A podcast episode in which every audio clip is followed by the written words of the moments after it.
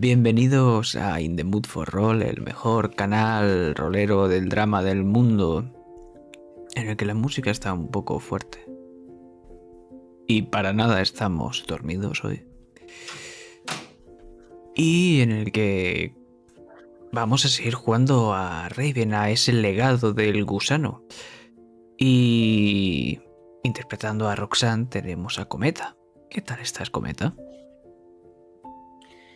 Hola, buenos días. Pues estoy pensando en qué estaba pensando yo cuando propuse jugar el domingo por la mañana, hace unas semanas. y seguramente que Arthur y Gabriel, por la cara que tienen, también se están acordando de ese momento. Pero bien, gracias. Yo cuando estaba trabajando ayer por la noche me estaba acordando. No, no, hoy, hoy, ayer ya.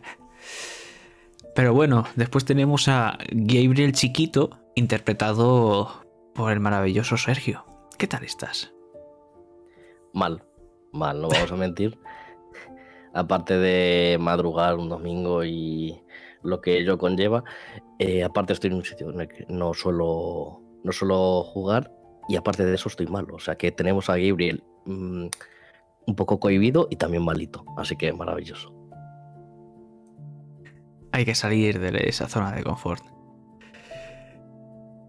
Y después tenemos a la mente maestra de esta campaña, esa voz tenebrosa y sensual, que es el que seguro que está más despierto de todos después de todo lo que ha hecho, entre otras cosas preparar la partida. ¿Qué tal estás, Jack? Muy bien, la verdad es que con muchísimas ganas, no sabía que tenía tanta energía por las mañanas, así que estoy deseando jugar esta partida. Qué bien que eligiéramos el domingo por la mañana. Estoy deseando que todas las partidas de Raven se jueguen los domingos por la mañana.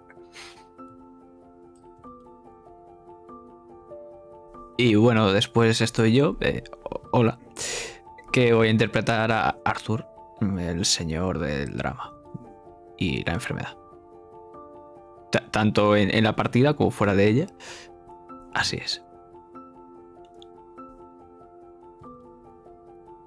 Y Jack, ¿qué tienes que decirnos? Que ese gato se parece mucho al del opening. Pues dentro opening.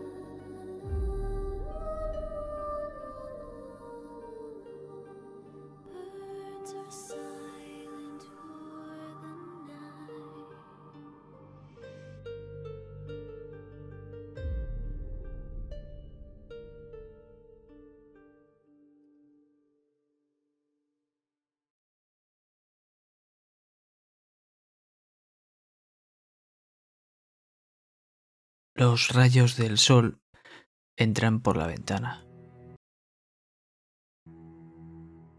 Y aunque ésta permanece oscura por su localización, justo me dan en los ojos y me hacen desesperanza, desesperanza, des... hacen que me levante.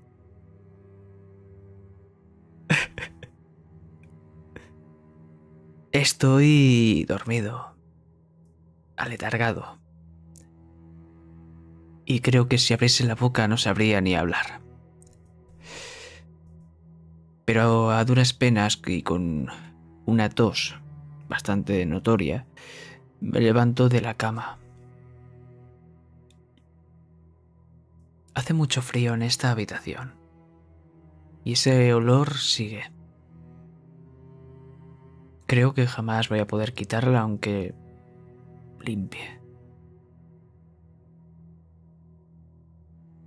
Pero me sigue intrigando ese maldito espejo. Por lo que me acerco, pero me siguen temblando todavía las piernas. Lo retiro ligeramente, ese,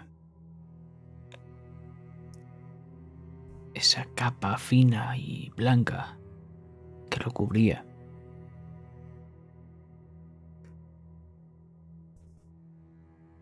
Sabes, al principio me aterraba el hecho de destapar el espejo otra vez. E incluso podría decir que todavía me aterra. Pero... Eres una alucinación, imagino. He oído que cuando estás cerca de dar el paso,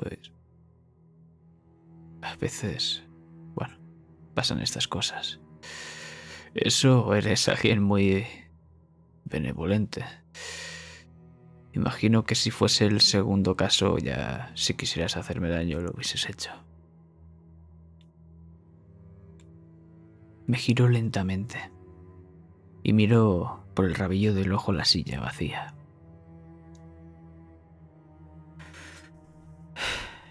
Bueno, ¿por dónde empezar? Mi familia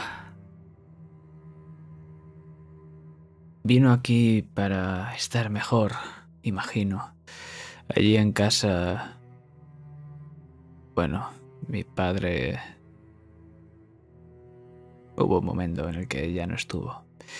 Y creo que eso fue la gota que colmó el vaso para mi madre. Aunque creo que ella ya estaba tocada de antes.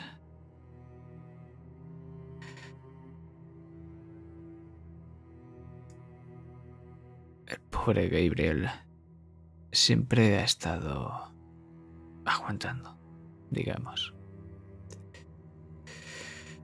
Y yo, bueno, tirando. Siempre se preocupa mi madre por mí demasiado. Aunque es una tontería.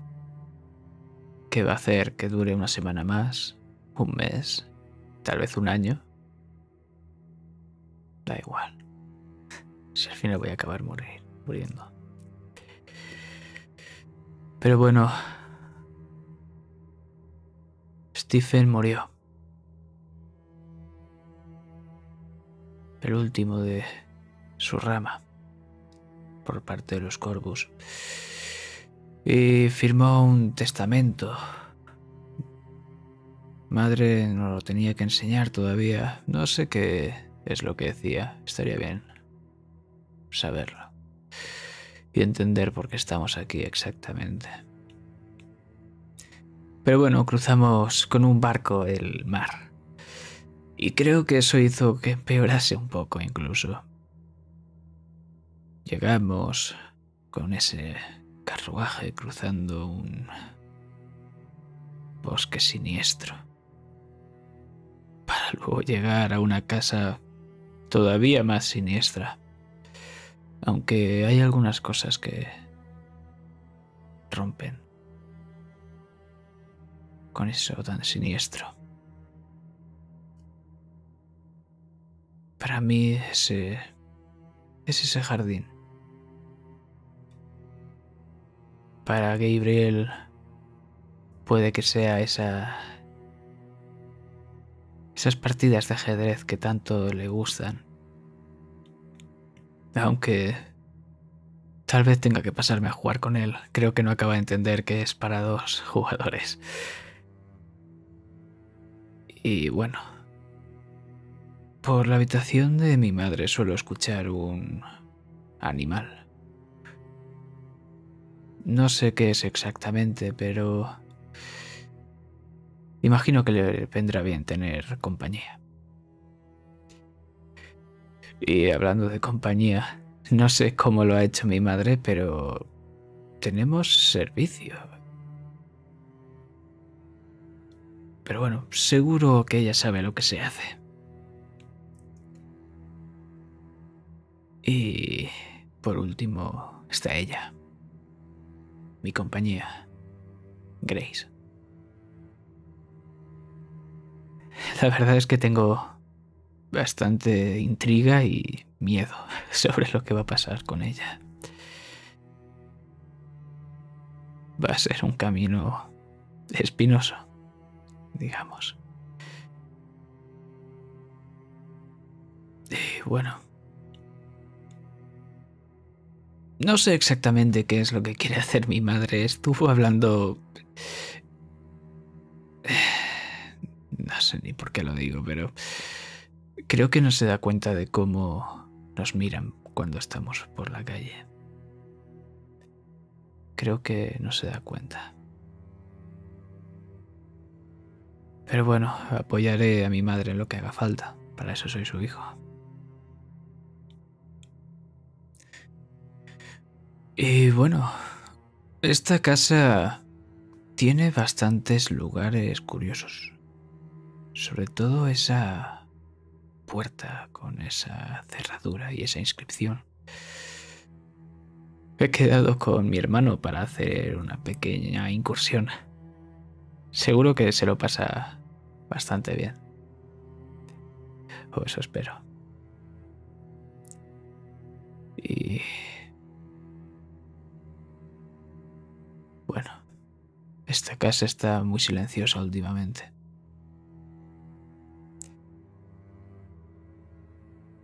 Espero que podamos romper el silencio. O al menos durante un breve instante.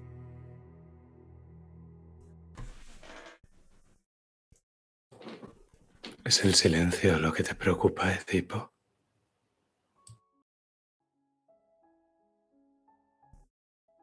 Miro hacia atrás.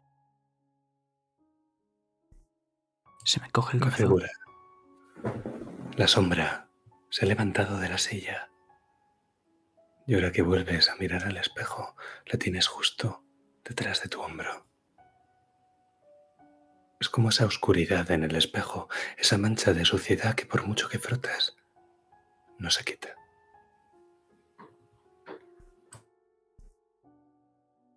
Ahora mismo debo quitar más de esa tela para poder seguir viéndolo, pero no sé si quiero hacerlo. Mi mano se extiende. Y acabo corriendo un poco la tela hacia la derecha. Y ahora lo veo detrás de mi hombro. Sigo sin poder distinguirlo.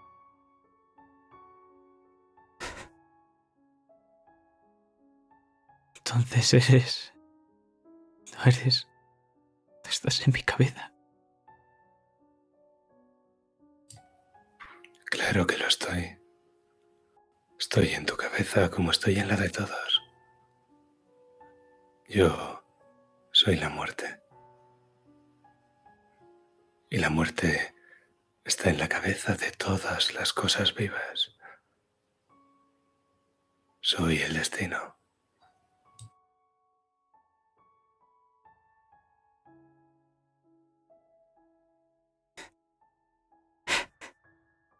Estoy alucinando. Lo sabía. ¿Cuánto tiempo debe quedarme? Tengo que hacer muchas cosas, ¿sabes? ¿Y de qué sirve? Para irme sin remordimientos.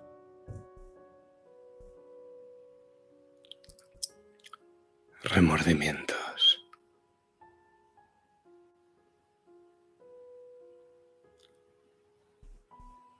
Mira, tengo una persona a la que quiero y no puedo dejar a mi hermano ahora mismo con mi madre.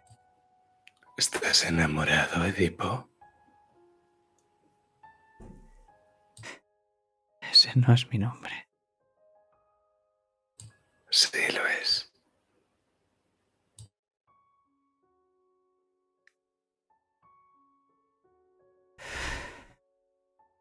Sí, sí que lo estoy.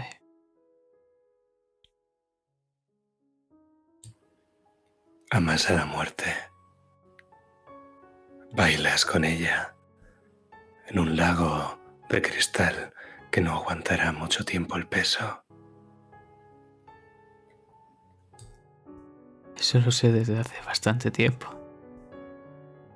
Pero aún sigo aquí.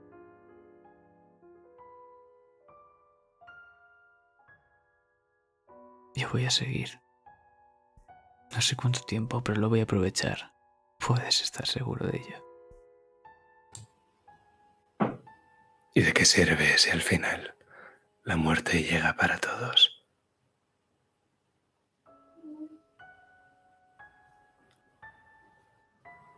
Me gustaría solucionar un par de cosas antes.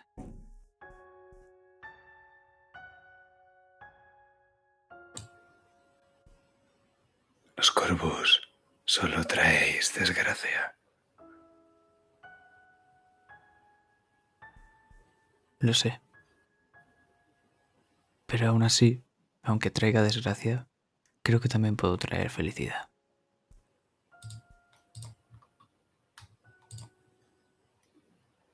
Lo que no sé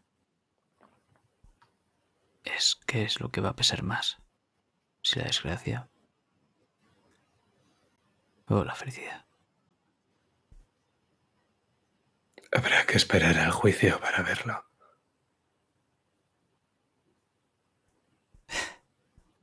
Estoy ansioso, supongo. Me llevo la mano a la cabeza y empiezo a negar. Todavía no me creo que esté hablando un espejo.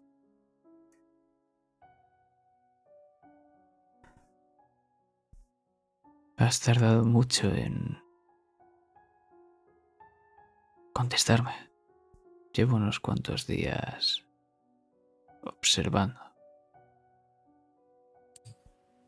Sigue el olor. El olor de la muerte.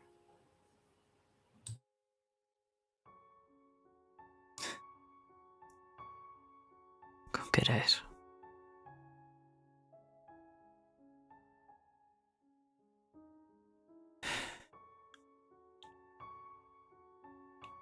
¿Has conocido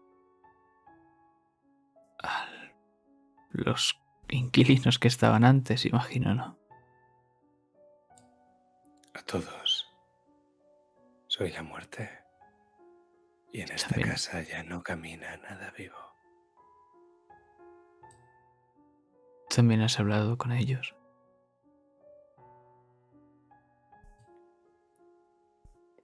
Como Tiresias, les advertí de su destino. Les advertí de que serían ellos quienes llevarían la desgracia. Y vuelves a mí, Edipo. Vuelves a Tebas.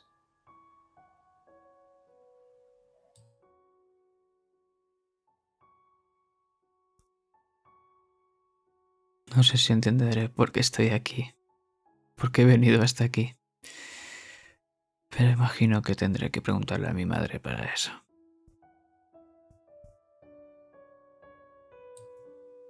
Sí. Con Layo muerto, es Yocasta la única que queda.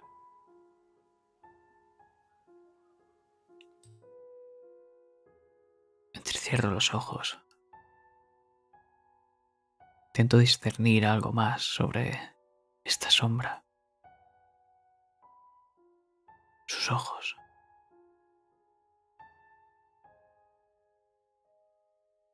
¿Tiene acaso ojos? No. Ni siquiera tiene ojos.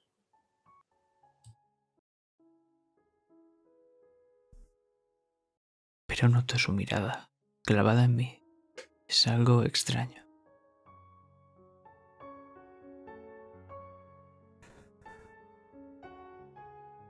Me viene a la cabeza en ese instante Grace, justo cuando él ha dado la cabeza a la izquierda y veo el jardín. Y por instinto, mi mano corre, esta vez tapando el espejo con esa tela blanca. Está bien por hoy, Arthur, está bien.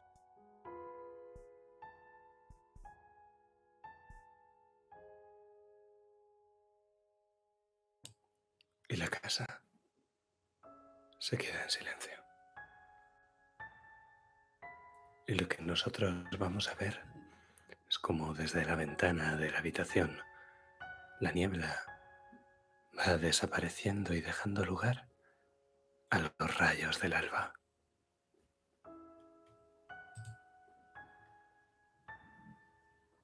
Y me imagino que igual que lo hace Arthur, Roxanne y Gabriel también salen de sus habitaciones.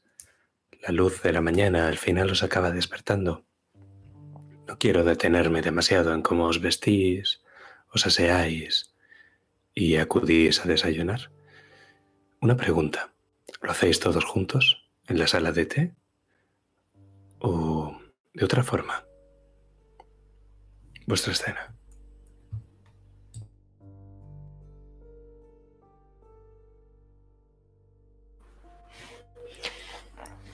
Roxana insiste en que desayunen todos juntos. En esa sala del té, como lo hicieron desde el primer día.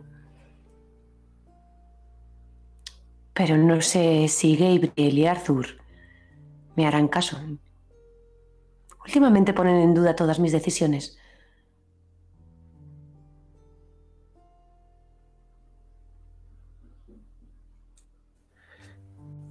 Justo cuando estás pensando eso, ves a un pequeño cuerpecito abriendo el portón del salón del té y entrando con un libro mientras se recoloca ese trajecito verde que suele llevar.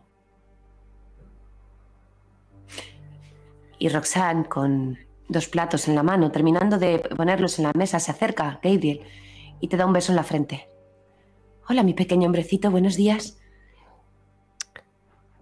Hola, madre. ¿Qué tal el día de hoy? Uy, tú estás enfermo.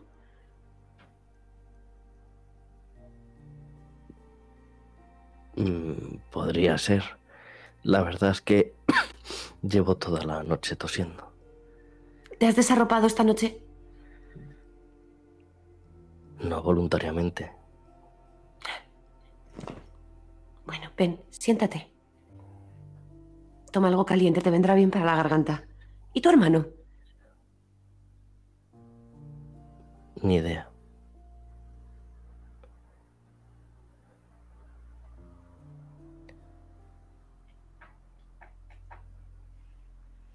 Estará en su Bueno. habitación. Sí, dejémosle que venga cuando quiera. ¿Has encontrado algo interesante en la casa para ti? Mm. La librería principal empieza a quedarse un poco corta. Pero tengo mis dudas de si hay otra oculta en la casa.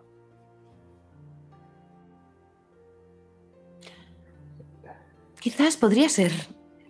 No lo sé, pregúntale si quieres a la señorita Elderson. Ella ha estado antes aquí y quizás lo sepa. Si no siempre puedes viajar al pueblo.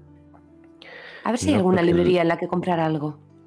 No creo que la familia Corbus compartiese todo su conocimiento con la ama de llaves. Mm, querido, limpiando y organizando se encuentran más cosas de las que crees. Hmm. Intentaré investigar. Hoy voy a ir al pueblo. Quizás encuentre algún... Sí, sí, claro. Y ves cómo se sienta y empieza a tomarse un té con miel. Roxanne coge su taza y sorbe mientras no aparta la mirada de ti. A veces lo ves eh, girando la cabeza y no sabes exactamente eh, por qué lo hace.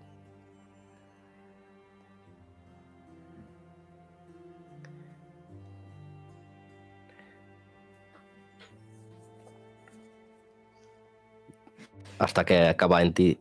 eh, ¿Pasa algo? No, nada, querido. Estaba pensando ya en si has hecho ese dibujo que ibas a hacer para las invitaciones. La verdad es que no he tenido momento. ¿Cuándo las vas a enviar? Habría que hacerlo sin falta antes de que acabe esta semana. Hmm. No será problema.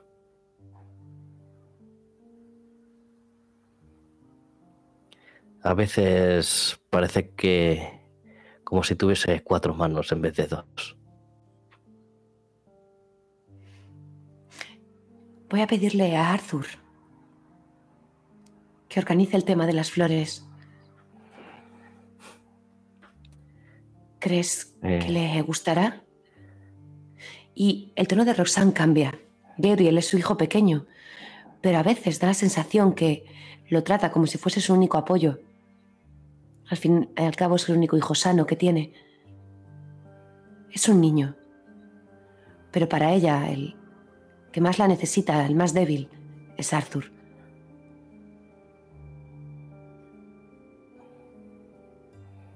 Hmm. Puede que sí. Aunque creo que deberías dejarle in- invitar personalmente a los users.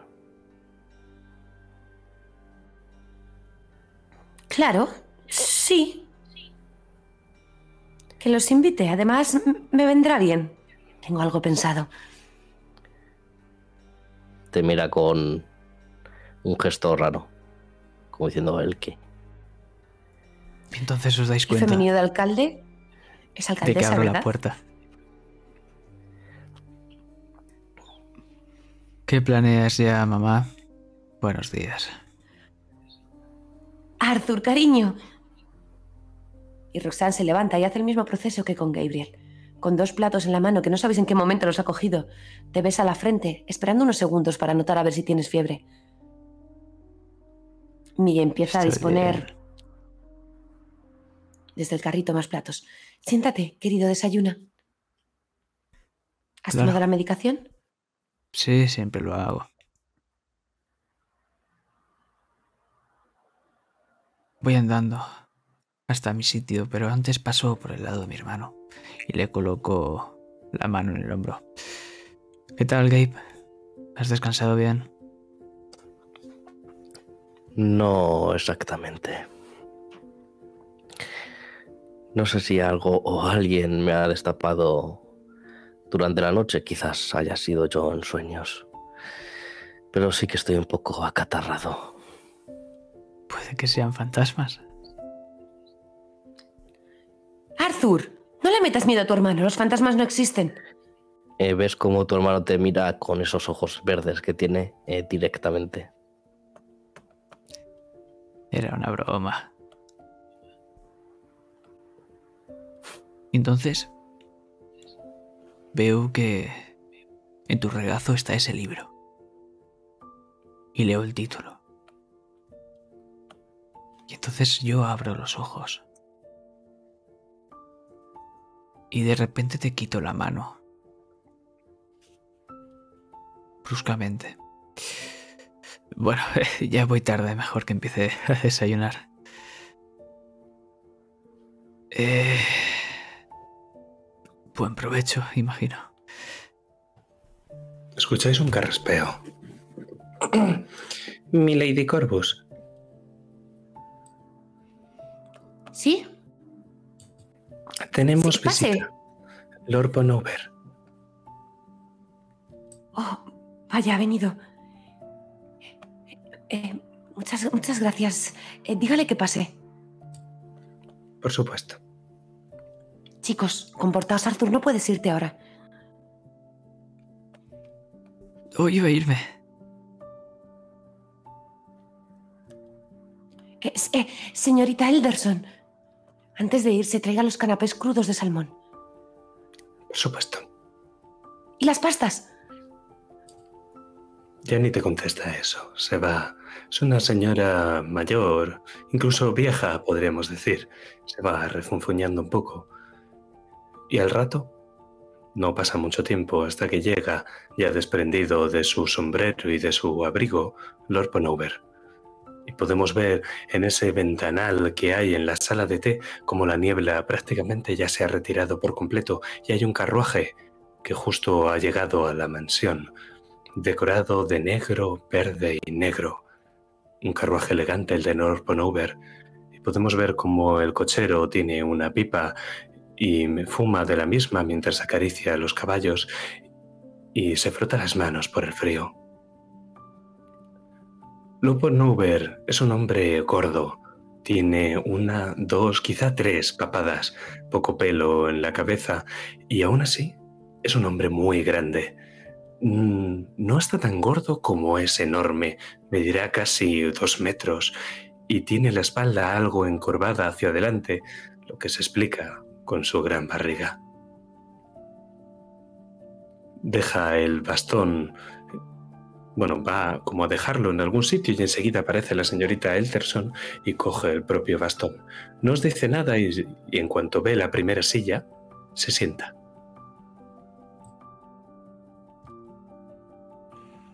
justo enfrente de mí. Y podemos ver cómo Arthur se pone muy recto. Y lo miro primero a él. Y tengo que levantar incluso un poco la mirada. Y luego me miro mi propia constitución. Y me quedo ojiplático. Y miro a mi madre.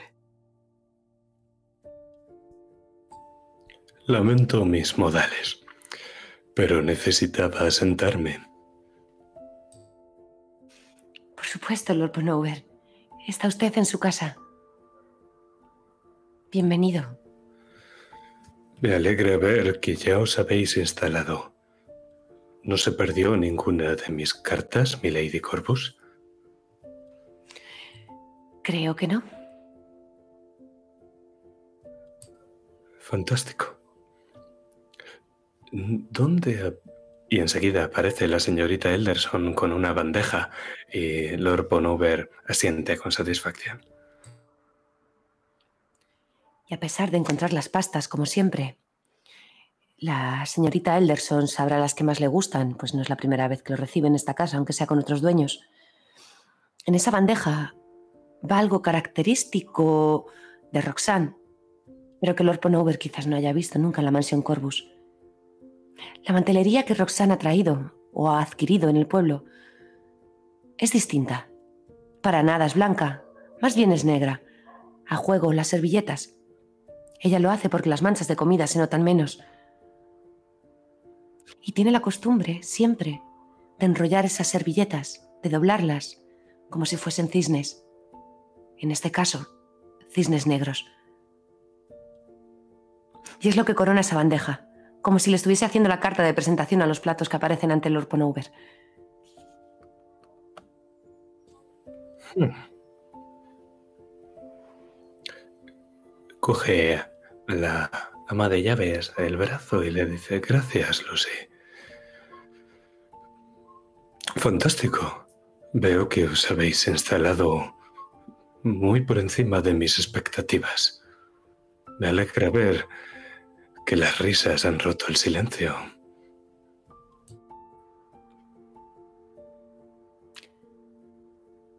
Así es. Aunque espero que aún haya más risas.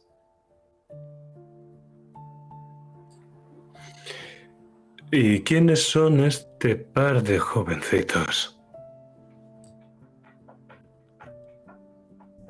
Buenos días. Roxana. Ver. Me levanto de la silla y hago una pequeña reverencia. Arthur Corbus.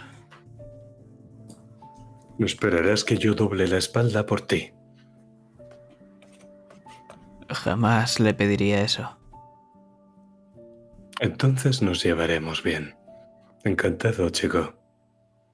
¿Y quién es el pequeño hombrecito?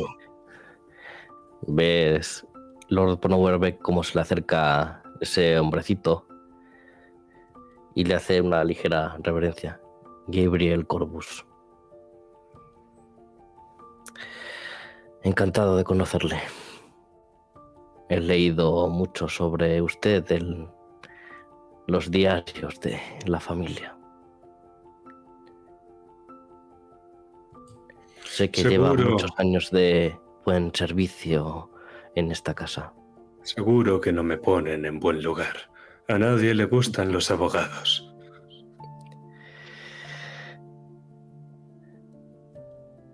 Al parecer ha dado un buen servicio, así que nuestra familia está en deuda con usted.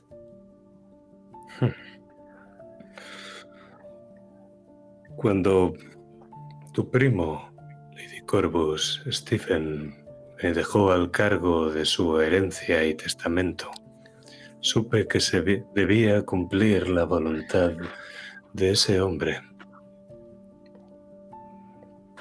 La familia Corvus nunca ha gozado de muy buena reputación en Raven. Hmm. Bueno, Supongo que era mi deber hacer tal cosa. Es de esperar teniendo el antepasado que tenemos. No hablemos de los muertos. Invocar sus nombres es invocar a la desgracia. Hablemos de los vivos.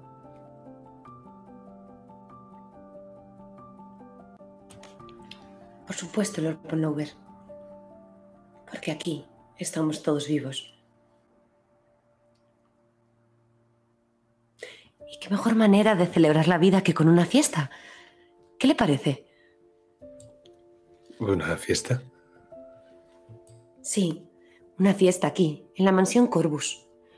Esa reputación de la que goza nuestro apellido puede cambiar, pero si no nos damos a conocer, el resto de habitantes nunca lo sabrán. Así que se me ha ocurrido montar una fiesta y además benéfica para los niños del hospital, para los que no pueden pagar su tratamiento y no tienen padres, para los huérfanos. ¿Qué le parece un concurso de pastas? ¿Concurso? Eso restringiría bastante las posibilidades de los invitados. No es que ¿No? no me gusten las pastas, pero Para nada, pueden ser caseras o compradas. Oh, eso es interesante. Y por supuesto, necesitaríamos un jurado que valorase y calificase las pastas que los invitados traen.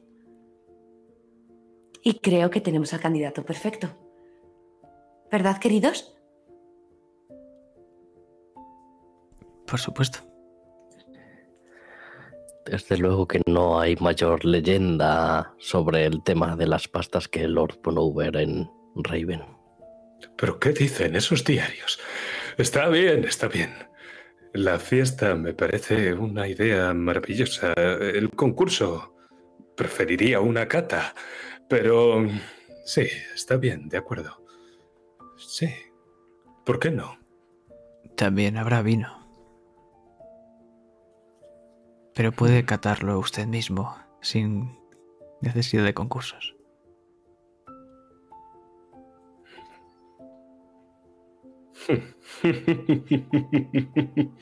y así es como las risas rompen el silencio.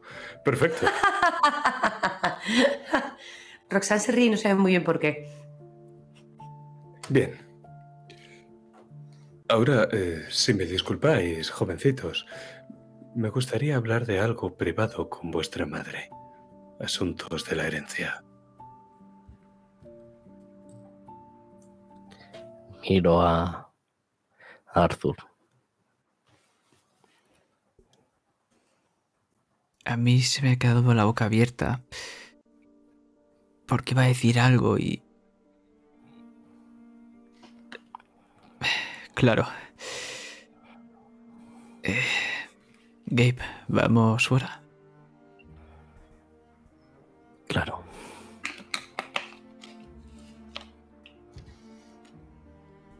Nos vemos en la fiesta, Lord Panover. No os vayáis muy lejos, chicos. Puedo llevaros con el carruaje una vez termine. Si te parece bien, mamá. Claro. Muchísimas gracias, Lord Ponover. Es todo un detalle. El placer es todo mío.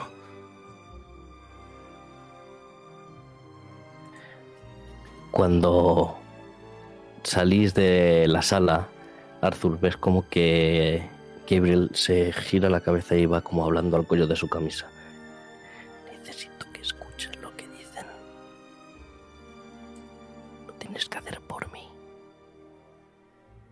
¿Y tú, Gabriel, sientes esa sensación cálida como por la zona de tu abdomen?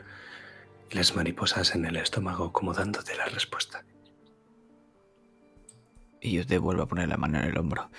Deja de curiosear, hermano. Es privado. Ves, ves como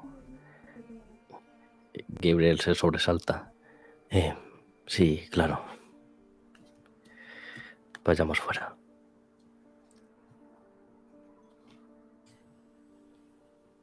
Querida, estos canapés están buenísimos. ¿Está crudo el pescado? Así es. Los hice especialmente para usted. Me imaginaba que le iban a gustar. Como si lo hubieran hecho en otra vida. Como si los hubiésemos probado en una fiesta, ¿verdad? Espero que haya docenas. Lo sabrá. Por dejar algo a los demás. Y dígame, señor Ponover, ¿qué es lo que le trae realmente hasta aquí? Hay un asunto que me preocupa de este lugar, milady. Su primo, Stephen, no tuvo la vida plácida y la muerte apacible que debiera un buen cristiano, ¿sabe?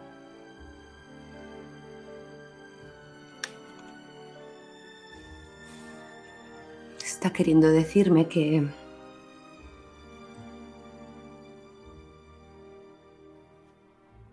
¿No murió en paz? Él asiente con gesto grave. Y ya ves que cualquier nota de humor ha desaparecido de su semblante. Casi parece algo más pálido.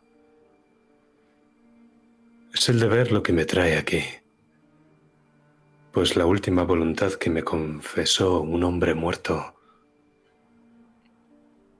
he de hacerle justicia en carne y hueso mientras aún me queden fuerzas. Su primo era un hombre melancólico y atormentado, Lady Corvus. Al final de su vida había perdido por completo la cordura. La muerte de Marcela terminó con su alma y, en su obsesión, Stephen Corvus murió de tristeza.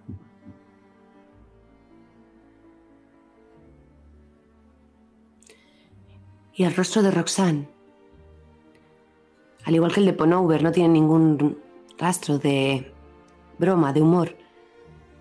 El rostro de Roxanne se queda sin luz. Ese desparpajo natural que la caracteriza desaparece para quedar un semblante rígido. Y parece que el rostro que está describiendo, más que ser el de su primo, es el de ella misma, el de la tristeza. Y asiente mientras sigue escuchando Lord Ponover.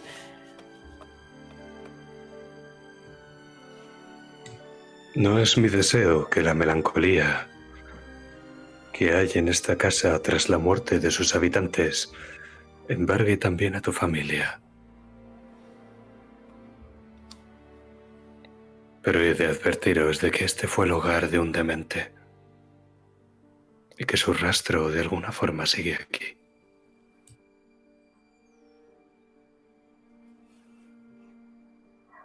¿A qué se refiere con que su rastro sigue aquí? Esta fue su casa. Tamaña construcción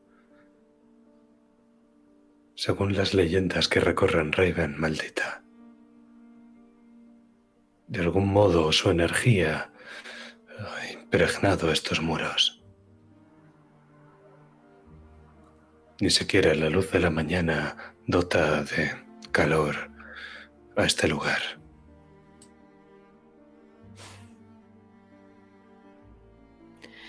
Permítame el atrevimiento, Lord Ponover, pero... ¿No estamos todos un poco malditos? ¿No tenemos todos un trozo de cruz con la que cargar durante nuestras vidas? No. Los lugares no son malditos. Somos las personas que en este mundo cruel tenemos que luchar para sobrevivir.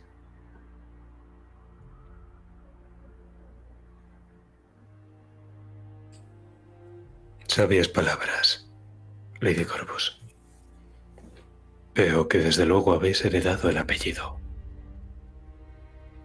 Vuestro primo y vuestro tío eran hombres orgullosos. Siempre y cuando el orgullo no lleve a la ruina, será una herramienta útil para los tiempos que corren.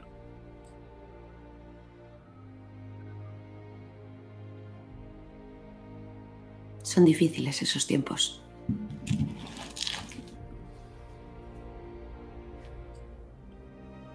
Hay una cosa más.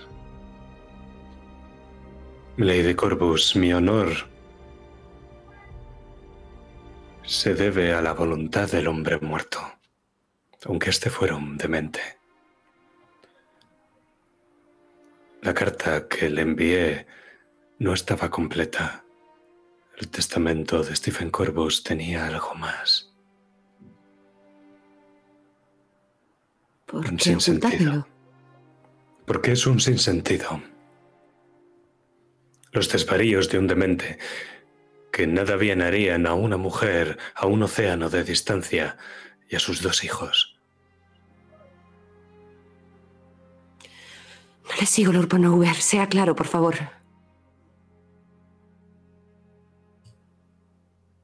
Quité esa parte final de la carta. Pero una vez habéis aceptado la herencia de los corvos, es mi deber proporcionar el testamento completo.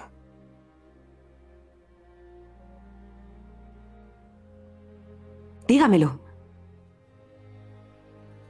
Lord Ponover echa una mano al bolsillo de su chaleco y te tiende un pedazo de papel. Está doblado sobre sí mismo, pero se nota que fue rasgado de otro papel más largo. ¿Y lo tienes? En Roll20.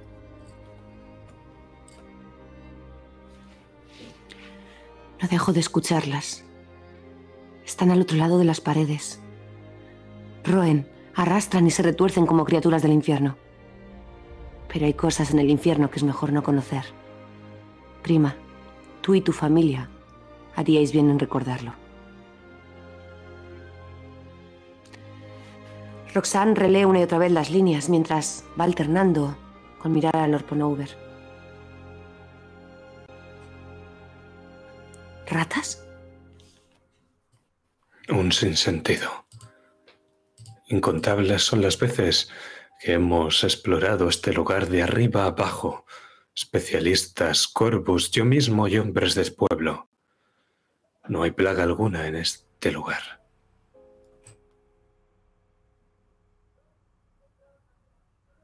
Quizás solo las escuchase él que fuese demente. Como usted bien ha dicho, que en su obsesión. ¿Sabe, Lord Ponover, usted tiene hijos? Yacen bajo tierra. Entonces, Quizás no le extrañe lo que le voy a decir. Cuando se pierde a un ser amado, a uno que no se puede reemplazar porque es carne de tu carne, todo carece de sentido. Puedes escuchar su llamada en mitad de la noche. Puedes escuchar cómo te llama al otro lado de la pared.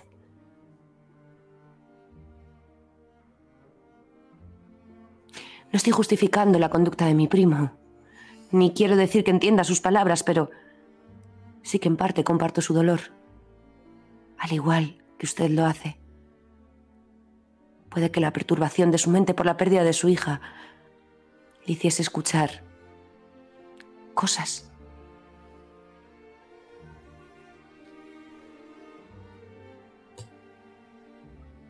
Lord Bonuber ha dejado un canapé al que solo ha pegado un mordisco en la bandeja.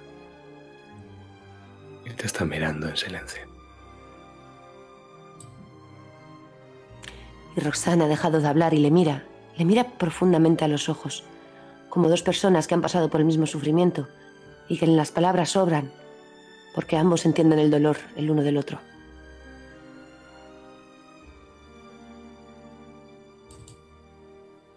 Y nosotros fundimos en negro. Y si me lo permitís, la siguiente escena va a ser muy distinta. Va a ser en ese carruaje, negro con adornos verdes y dorados. Lord Bonover ya está subido, porque no quiero que lo veamos subir, es una cosa desagradable. Y una de las puertas del coche está abierta, con esas pequeñas escaleritas, dos, que ayudan a subir. Pero decidme, ¿sois los dos? ¿Es uno de vosotros? ¿O no hay nadie que suba esas escaleras?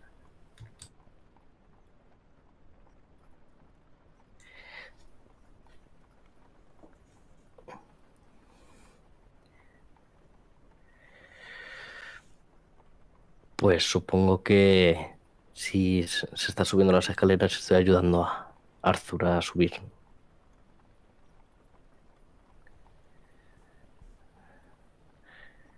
Aunque él a regañadientes no quiere que le ayude.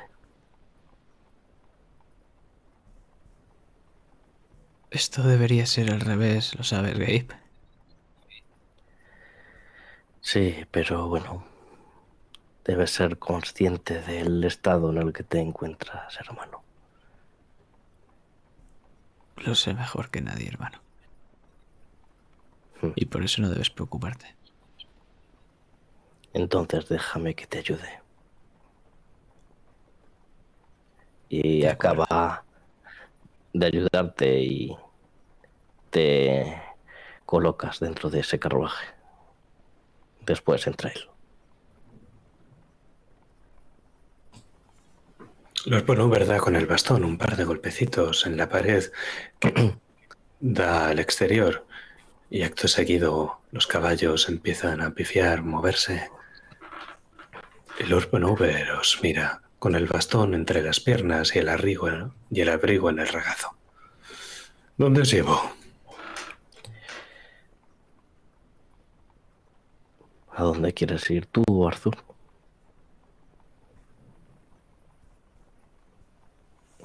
Yo creo que mamá había dicho que tenía que ir ah, por flores al final.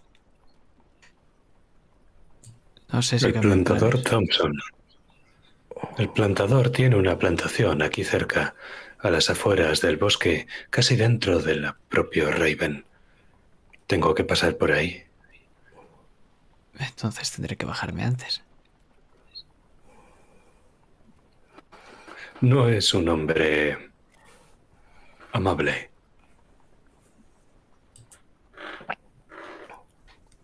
¿Hay alguno que lo sea? Estoy sentado junto a dos, dos pequeños hombrecitos.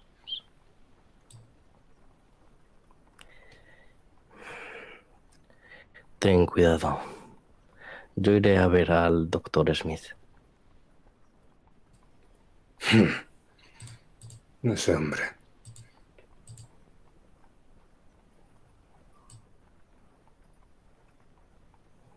Hmm. No debería verle. No soy yo quien debe decirte lo que veas o no veas. No soy tu padre, chico. Mm. Entonces déjame en la librería. Echaré un ojo a lo que tienen por ahí. En el barrio de las cuentas será. Ujú. Yo vivo ahí, ¿sabéis? Es ese barrio que tiene el hospital en el centro. Si en algún momento necesitáis que os enseñe la ciudad, estaré encantado de hacer una pausa en mi trabajo.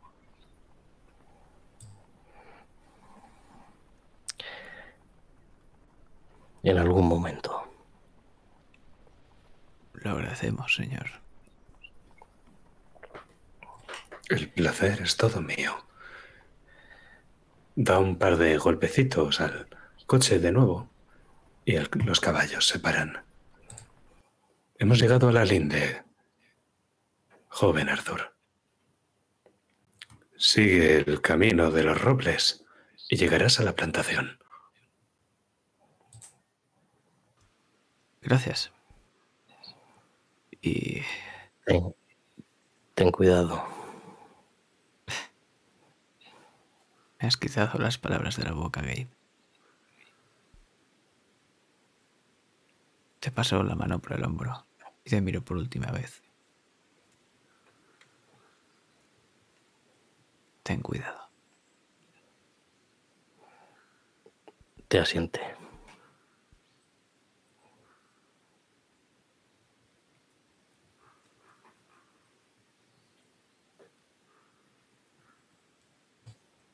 Vemos como Arthur baja esos escalones agarrándose de los dos quicios de la puerta del carruaje y el propio carruaje al final pues se tambalea un poco cuando Arthur baja, pero no demasiado.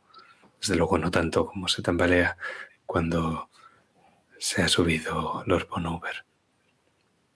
Una vez baja ves que aunque el sol está de fuera, el lugar no tiene demasiada luz. Las copas de los árboles están muy alto y apenas dejan pasar la luz de la mañana.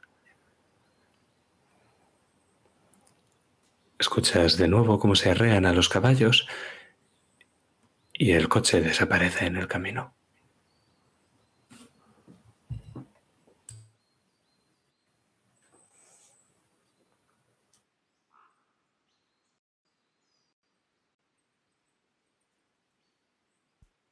Camino. Camino por ese silencioso bosque. Es algo siniestro, pero de cierta manera también me aporta tranquilidad, algo de paz. Recuerda a casa, ¿no?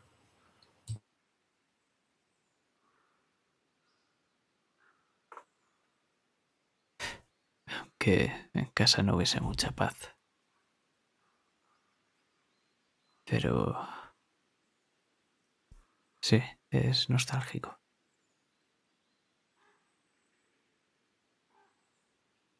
Sigo sin saber qué es nuestro cometido aquí. ¿Por qué hemos venido? Pero Al menos sé qué es lo que tengo que hacer yo.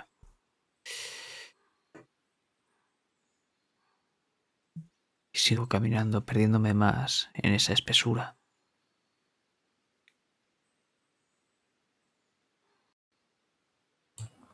Llega un momento en el que las copas de los árboles se hacen menos frondosas y aparece un claro en el bosque. Todavía está lejos. Todavía tienes que sortear algunos de esos árboles de tronco grueso. Pero ves que en el claro del bosque hay una especie de caseta y lo que puedes ver que es tierra sembrada aprovechando el claro. Todavía está algo de distancia. El lugar parece idílico.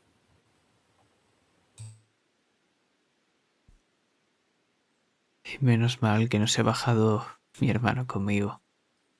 Ahora estaría viendo una versión bastante patética de mí otra vez. Estoy cansado. Y tal vez lleve cinco minutos andando. Eso solo hace que le dé vueltas y vueltas a ese espejo, esa sombra. Y en el libro de mi hermano. Y miro esa caseta.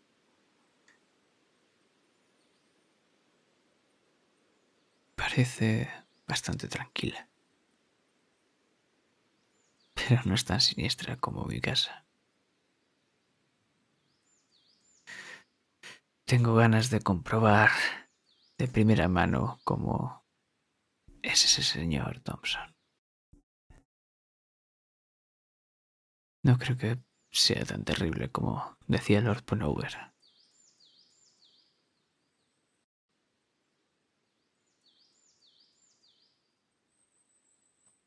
¿Escuchas algo entre la maleza?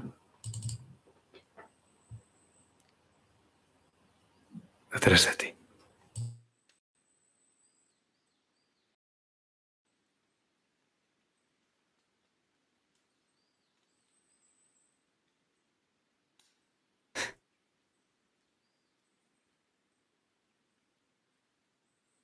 Creo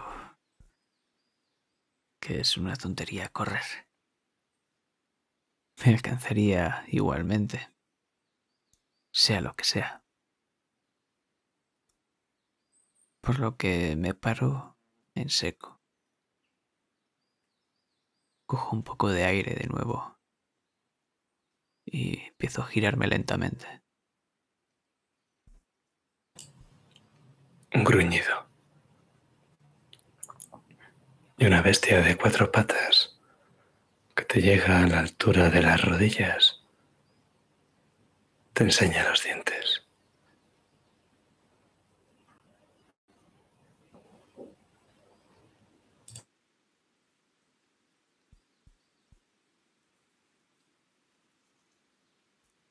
Yo me arremango. Empiezo a agacharme hasta quedarme a su altura. Y le extiendo mi brazo enfermizo, con esas venas azuladas. Pues esto es un giro. Porque vamos a tener el primer giro de esta campaña del legado del gusano. Voy a explicar cómo funcionan las tiradas. Es muy sencillo y espero no tener que volver a hacerlo. En la parte inferior izquierda hay una casillita, si lo veis todos, que pone tirada dados.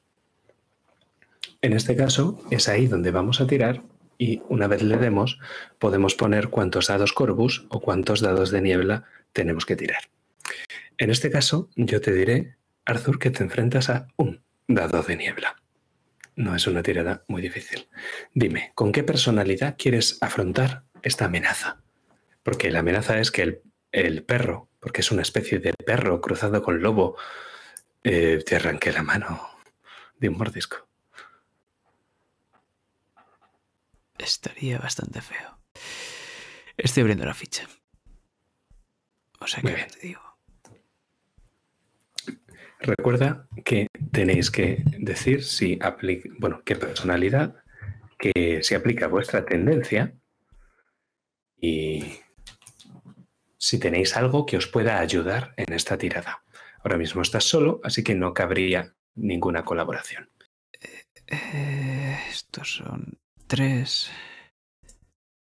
Y que me ha dicho uno, ¿no? De, de la niebla. Sí, un dado de niebla. Vale. Por la eh, amenaza. La amenaza. Estaba diciendo antes que voy a tirar por pasional porque pasional. es un- una acción. Sí, vale. Pues ahí va.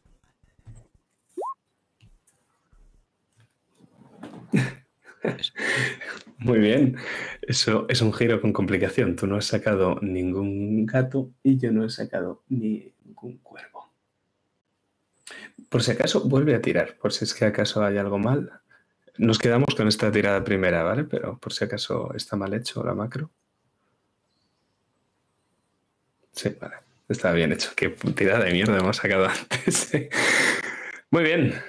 Pues eso va a ser un giro con complicación.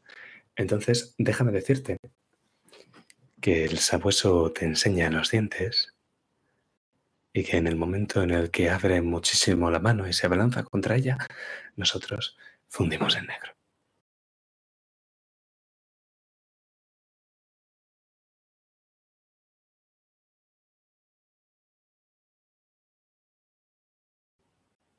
Porque ahora quiero que volvamos a ese carruaje cuya puertezuela se abre y vemos a un niño de unos 12 años bajando. La puerta se cierra y el carruaje echa a andar. Es de San Raven. Em, vemos como Gabriel en lo que sería una toma giratoria eh, abre mucho los ojos y está entre fascinado y aterrado ante el mundo que se abre ante él. Y vemos como en esos ojitos verdes refleja algo. Es un cartel que pone librería.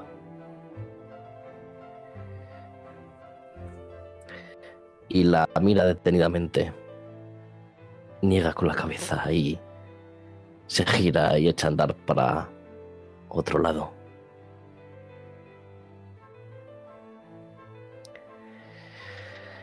Hmm. Veamos. Si no recuerdo mal, la clínica del doctor Smith debería estar girando esa esquina.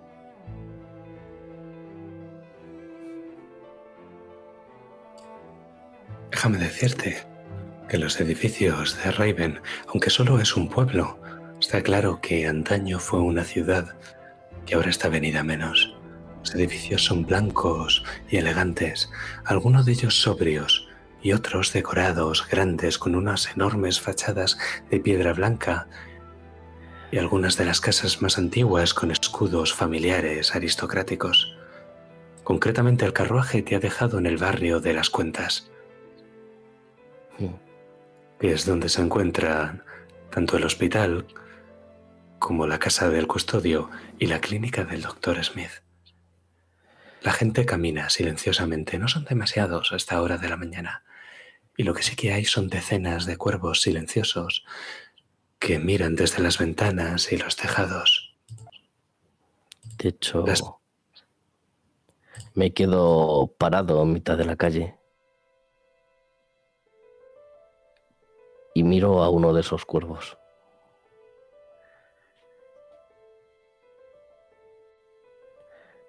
No sé por qué siento miedo o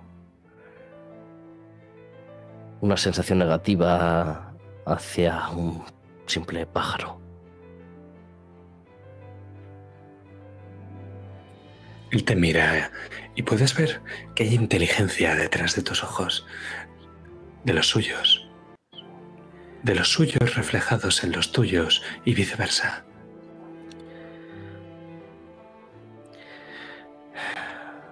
Me revuelvo a mí mismo y sigo hacia adelante. Y voy mirando... El cuervo emprende el vuelo y tú lo sigues con la mirada mientras miras los letreros que salen de las casas del barrio de las cuentas intentando buscar la clínica del doctor Smith. Hmm. Está todo lleno de plumas. Concretamente busco el escudo de su familia. Debe estar por aquí, en alguna parte.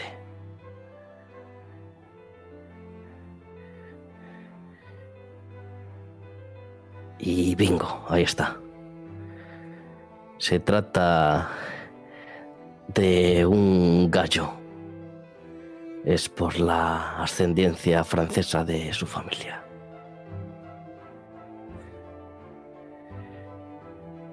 Y debajo del escudo está la puerta. Doctor Smith. Planta 1. Porque la casa tiene dos plantas. Parece que la planta de abajo es un comercio sin más de sedas y de telas.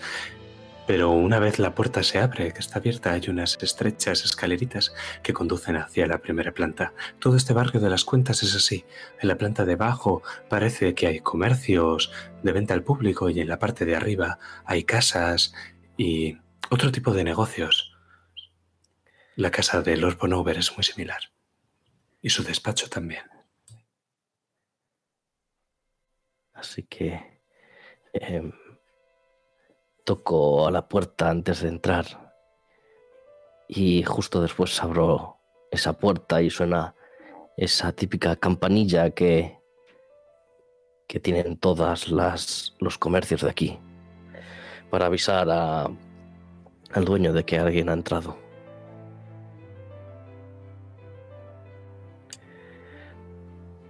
Es como sale un dependiente de donde está.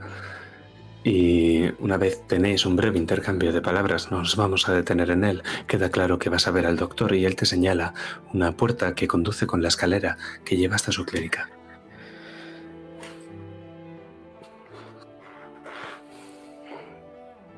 Pues tímidamente subo esas escaleras de madera de roble.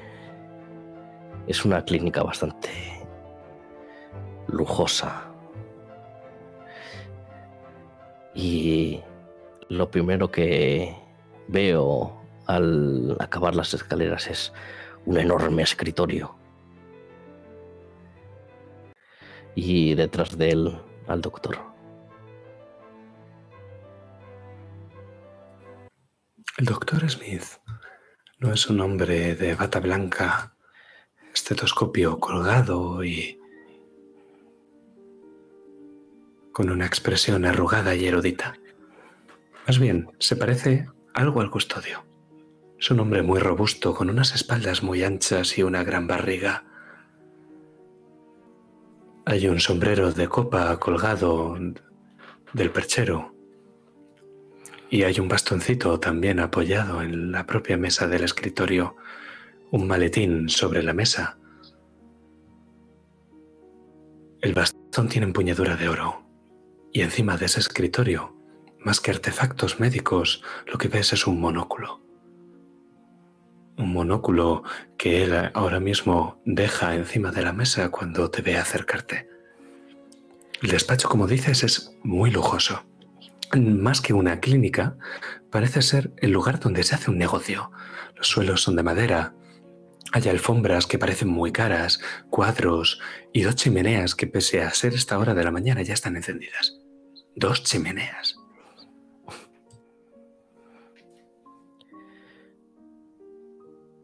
Buenos días, doctor, Smith.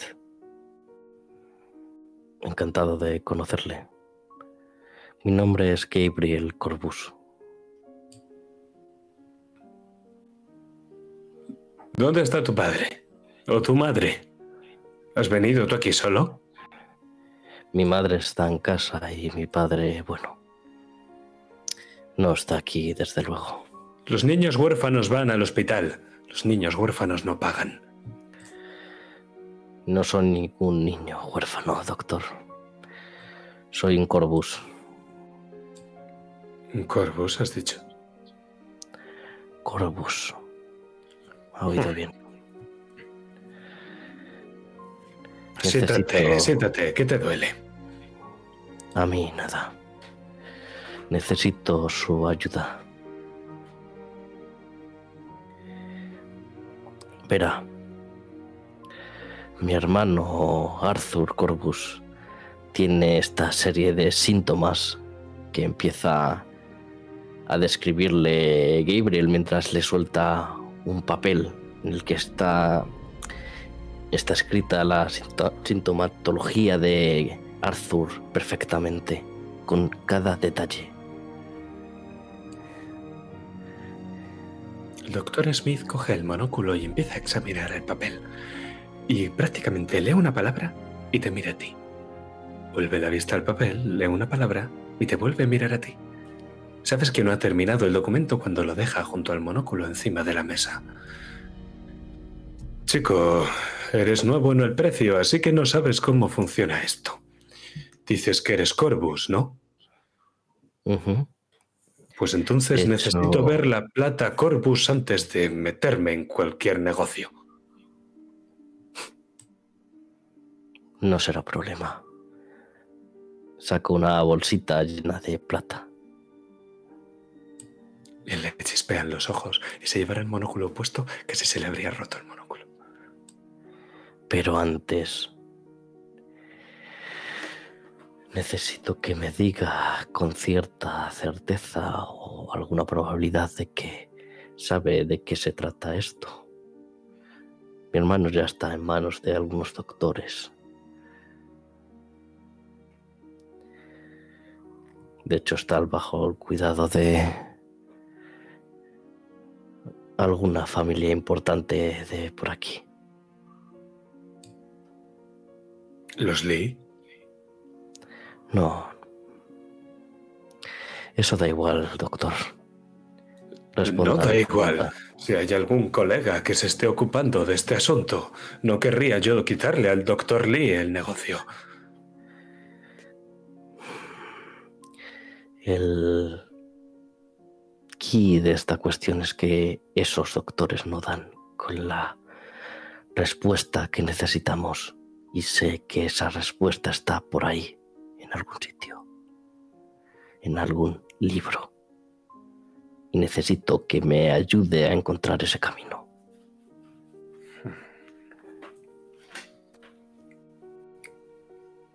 Dices que tose.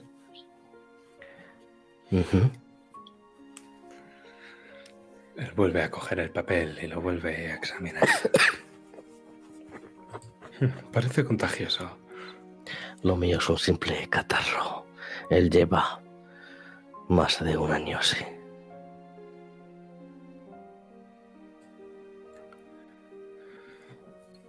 Dicen que los cuervos traen la enfermedad. Hay Esa rumores es- en el pueblo. Hmm. Esa es la maldición que pesa sobre nosotros, o al menos eso dicen. Eso es lo que dicen, pero son pamplinas y paparruchas, supersticiones de pueblerinos. La ciencia nunca apoyaría tal cosa. Me gusta que sea un hombre de ciencia. Estudié en la universidad. Hmm. Creo que nos podremos llevar bien y cooperar. Yo creo que, aunque el destino esté escrito o marcado, yo creo que podemos romper esa rueda del destino con la ciencia. El destino no existe. Solo la ilusión del destino. Sí, claro. La cosa es que ninguno de los corvus a los que yo he conocido ha estado jamás enfermo. Siempre hay una primera vez, supongo.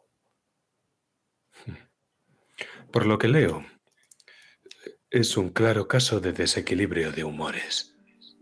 El aire húmedo de Raven no es el mejor para la afección de... ¿Tu padre has dicho? Arthur, mi hermano. Eso.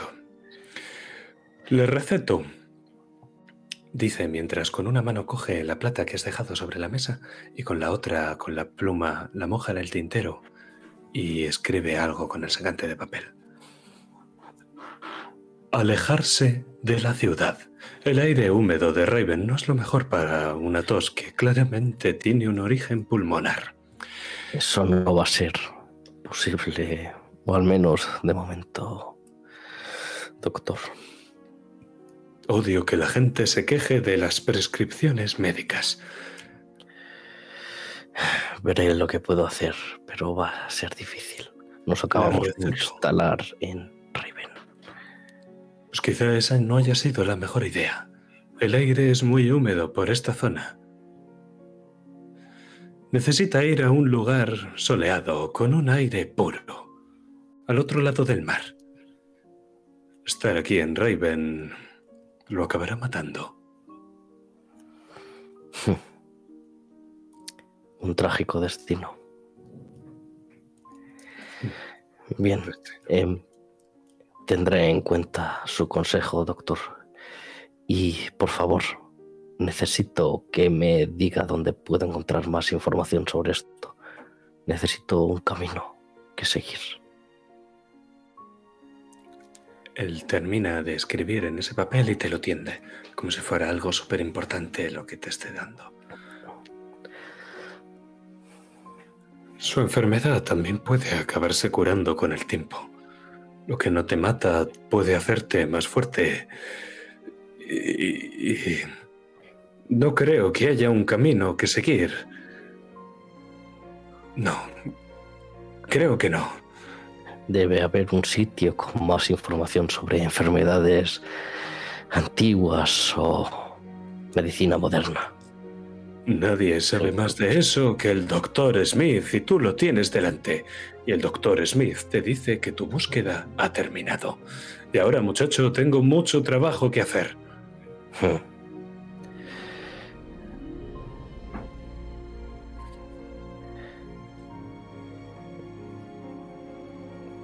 ¿Acaso le sorprende lo que puedan llegar a encontrar? No me haga perder más el tiempo. Le he dado su receta. Ya veo. Nos veremos pronto, doctor. Supongo que le invitarán a una fiesta que va a organizar mi madre en la mansión. Para darnos a... Alza la cabeza. Una fiesta. Sí, quiere presentarnos formalmente ante la cúpula alta de la sociedad de Raven. Así que puedo decirle que seguramente estará invitado.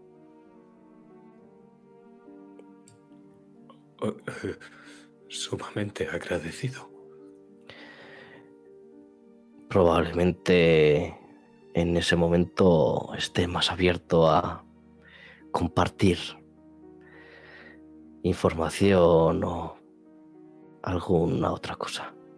Ha sido un placer conocerle. Y Gabriel se despide y sale de la clínica. Y con la puerta de la clínica cerrándose, nosotros nos vamos de aquí.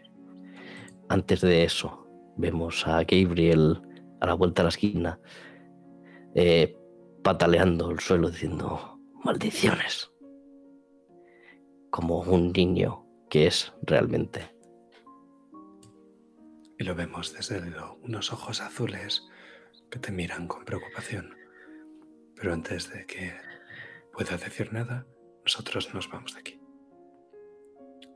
Y os voy a dejar elegir. ¿Queréis que veamos lo del perro o lo reservamos y nos vamos a la mansión Corvos? La mansión. El perro puede esperar.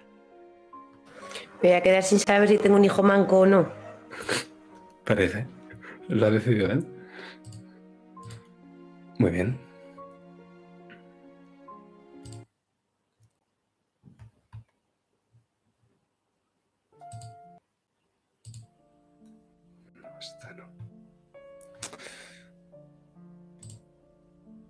¿Dónde está Roxanne?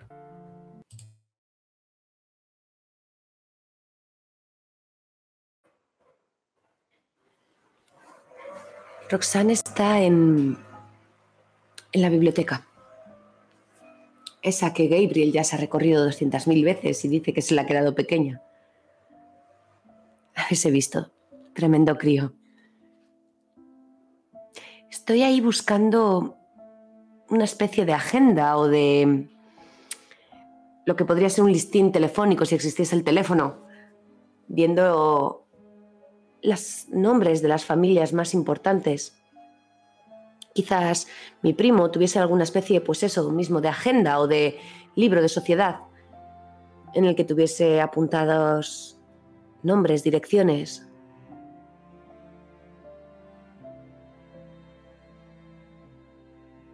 Y ahí estoy, rebuscando entre libros, papeles, intentando organizar todo lo de la fiesta. Lo más importante son los invitados. Sin invitados no hay fiesta.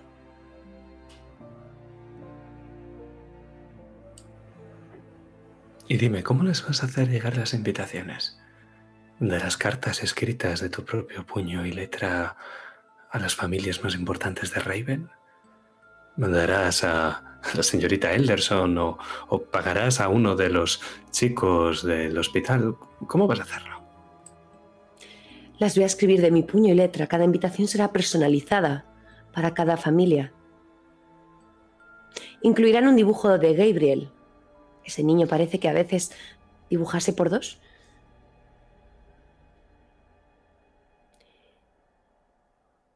Y pagaré a, a uno de los chicos del pueblo para que repartan esas invitaciones.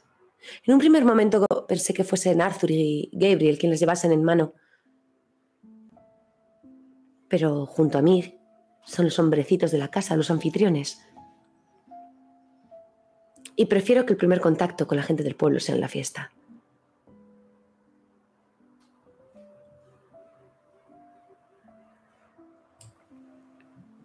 La señorita Elderson entra en la biblioteca y empieza con un plumero a pasarlo por las estanterías.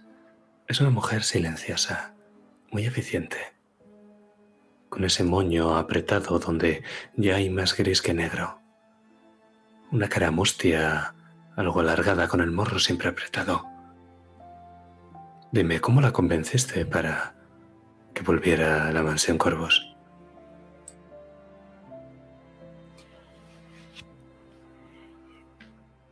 La llamé para entrevistarme con ella, sin ninguna esperanza de que me hiciese caso. Pero resulta que la señorita Elderson se ha criado en esta mansión.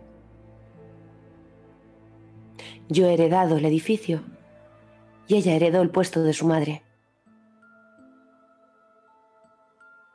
Al fin y al cabo, aunque no le guste, aunque gruñe y refunfuñe por lo bajo, esta también es su casa, de una manera distinta.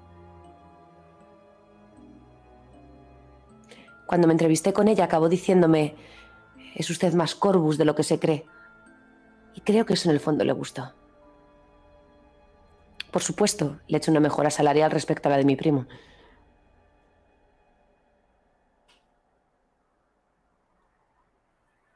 Me preocupa que ahora se crea también la dueña de la casa.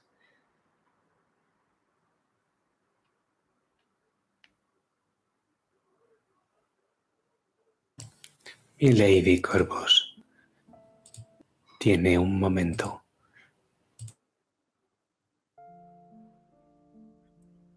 Eh, sí, estaba ocupada, señorita Elderson, pero sí, dígame, ¿qué necesita? No he podido evitar oír lo de la fiesta. ¿Es verdad? Claro. Claro, por supuesto. y espero que esté presente. ¿Y será en el jardín o en la mansión? Creo que lo haremos dentro. Esa niebla pone nerviosa a la gente del pueblo, no entiendo muy bien por qué, pero quiero que los invitados disfruten y estén a gusto. Por la noche, mi Lady Corvus. Claro. ¿Cuándo si no se celebra una fiesta? por la noche. ¿No le parece bien?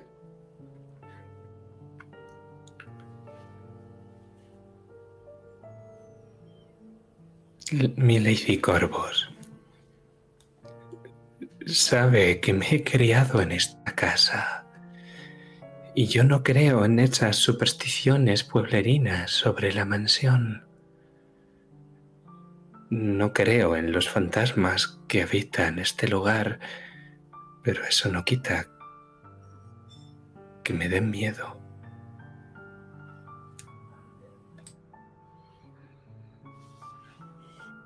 Estado usted hablando con mis hijos? No, milady. No entiendo por qué todo el mundo está obsesionado con los fantasmas.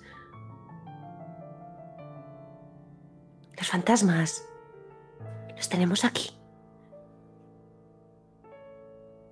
Y aquí dentro no pueden hacernos más daño del que nosotros mismos le permitamos. Mira esto. Y Roxanne da vuelta sobre sí misma con las manos abiertas, los brazos abiertos y mirando hacia arriba, admirando la belleza de la biblioteca y de la mansión en sí. Es un edificio precioso, con historia.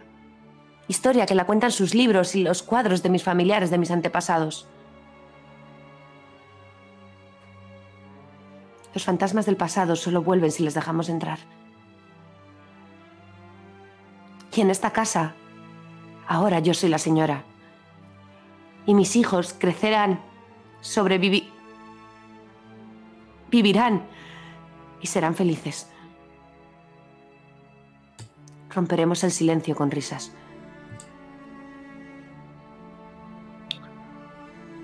Los fantasmas están encerrados, mi lady. No es dejarles entrar, sino salir lo que me preocupa.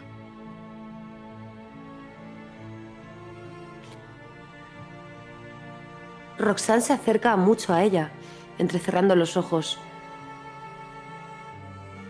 ¿Me está hablando figurada o literalmente, Lady Elderson?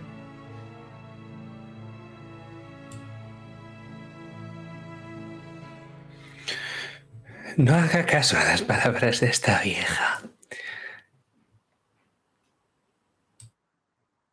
Hmm. Bien. ¿Me ayudará, ¿Me ayudará a despejar el salón principal? Sí, mi lady. Una última cosa. ¿Sabe usted que acepté este trabajo porque no tenía usted a nadie más? Mis piernas están viejas y cansadas. Mi espalda tiene achaques y ya no es la de una mujer joven. Yo sola me bastaba para cuidar de su primo, pero ahora, y con una fiesta, creo que voy a necesitar algo de ayuda en la casa. Por supuesto. Me fío de su criterio y al final usted es quien más tiempo va a pasar con el resto del servicio. Así que haga las entrevistas que considere oportunas. Contrate a un par de personas más un par. Y alguien Creo que con encontrar una chica lo suficientemente ilusa como para servir en la mansión, podemos darnos con un canto en los dientes. Roxanne tiene la cara confundida, no entiende por qué no va a querer nadie trabajar aquí. Pues está bien, eh, haga lo que pueda.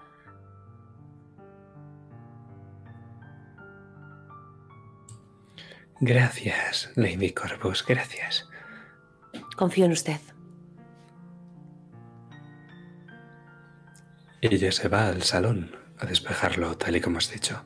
Imagino que ese enorme salón de baile. Y lo último que vamos a ver es ella cómo se va refunfuñando. Hay puertas que no deben abrirse y desaparece entre los silenciosos pasillos de la mansión.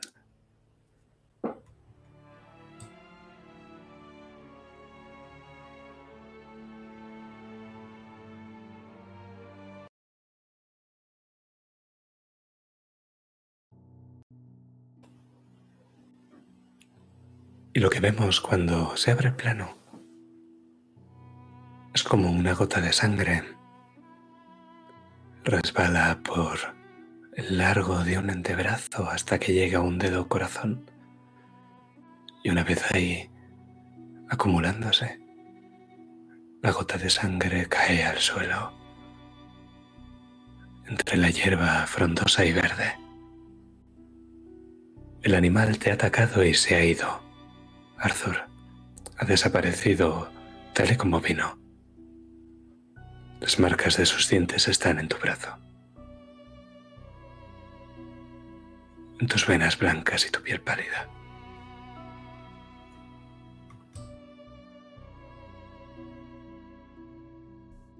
Reprimo el dolor con una mueca. Miro el brazo.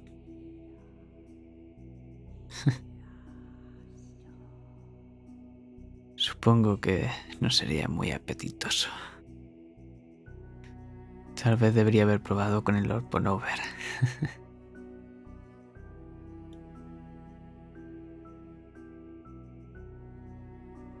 al fin y al cabo estoy con un pie en la tumba. ¿Quién querría comerme?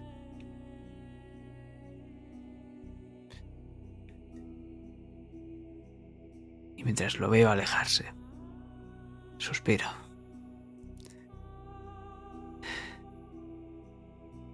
Es su culpa.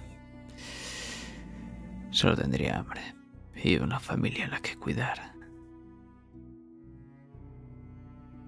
Me llevo mi mano izquierda al antebrazo. Presiono sobre la herida. Vuelvo a hacer otra mueca. Y sigo andando.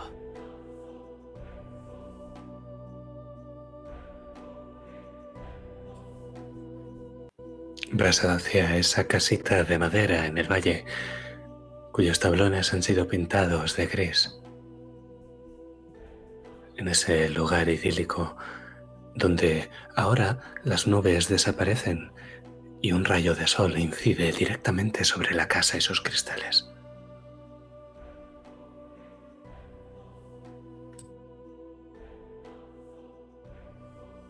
Y es que esa sombra tenía razón. Da igual a donde vaya, solo ocurran desgracias. Soy un corpus al fin y al cabo.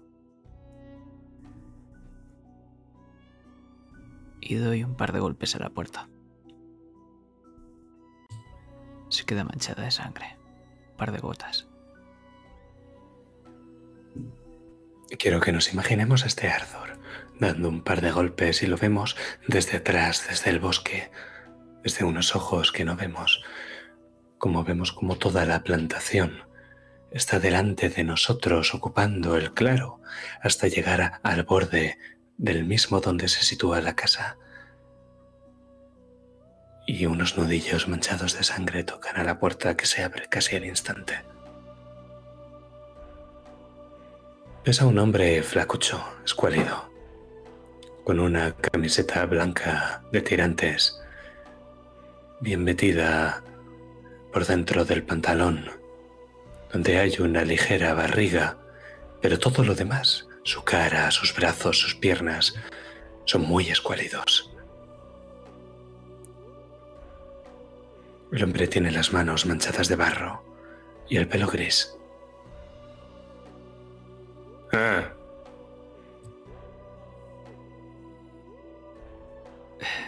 Buenos días, supongo. Buenos días.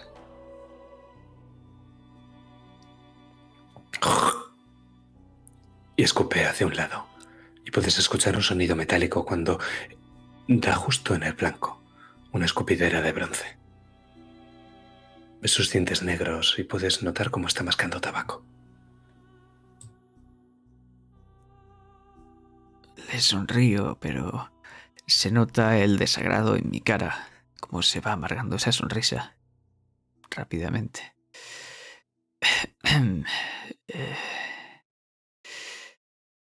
Eh, venía, bueno, por flores.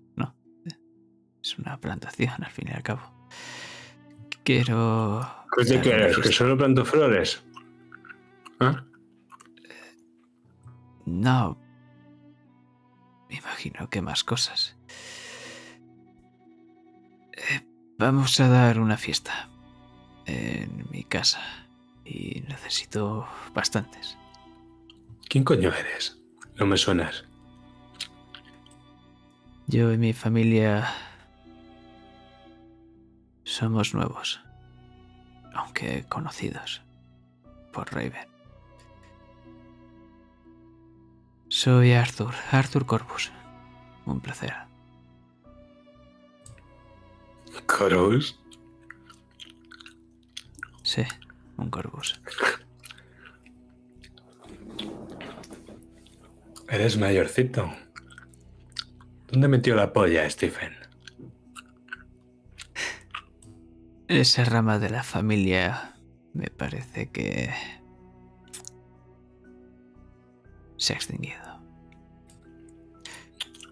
Los corvus sois como cucarachas. Nunca nos deshacemos de vosotros. Me alegra que estemos presentes en Raven. Escupe. Y hemos cruzado el mar para llegar hasta aquí. Y vamos a presentarnos ante el pueblo. Por lo que si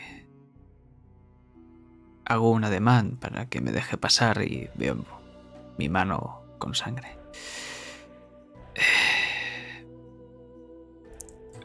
No tendrá ¿Te has un cortado? trapo. Un perro. Perro. Espera. Silva. ¡Horatio! Y aparece ese sabuoso que ahora puedes ver que tiene un collar con su nombre. Algunas letras caídas. Es un buen perro. Sí que lo es, sí. Mantiene la plantación segura. Aunque tal vez debería de dejar de atacar a los potenciales clientes. Mantiene la plantación segura. Como le he enseñado. Saco una bolsa que tintinea. Creo que esto puede incluso dar más seguridad. Aunque provenga de un Corvus.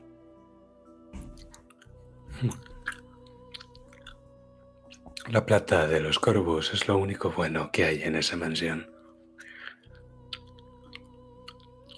Flores, ¿has dicho? ¿Cuántas? Todas las que tengas.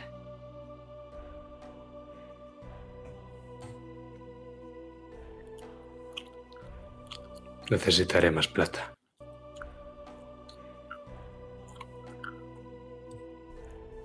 Se te hará llegar. Aunque posiblemente no vuelva a ver a verme a mí. Ya he tenido suficiente Eso con espero. una mordida. Eh, ¿Tiene algún trapo?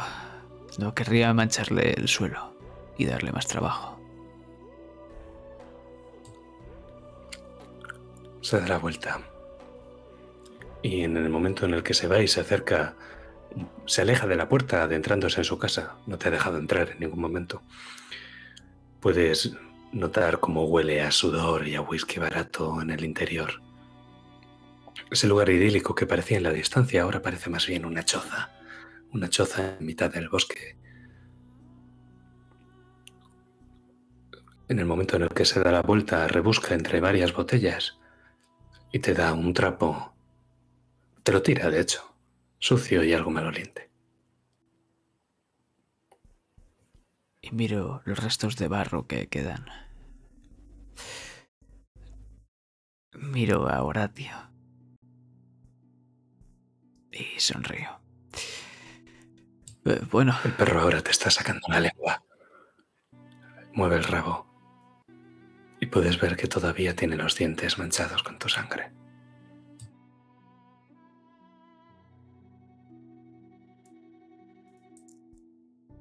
Pongo mi brazo detrás de la espalda lentamente.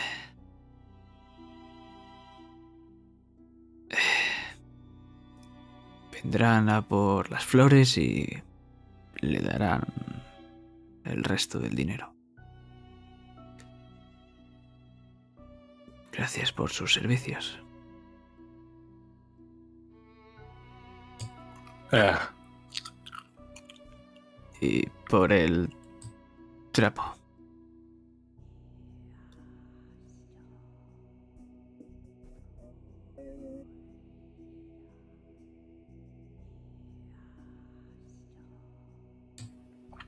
no te contesta. Sencillamente se acerca a la puerta y la cierra. Puedes escuchar como eh, el suelo entarimado con esas tablas de madera, el hombre se agacha, se acerca a su perro. Que eres un buen chico.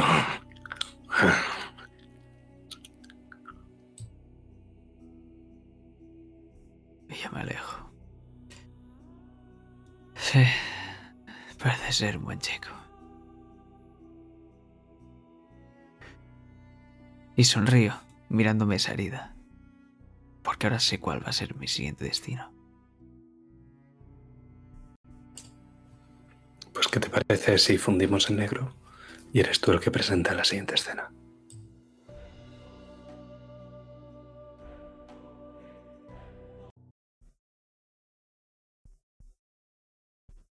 Esta vez no me, ha, no me ha dado tiempo a llegar a ese banco donde siempre nos reunimos.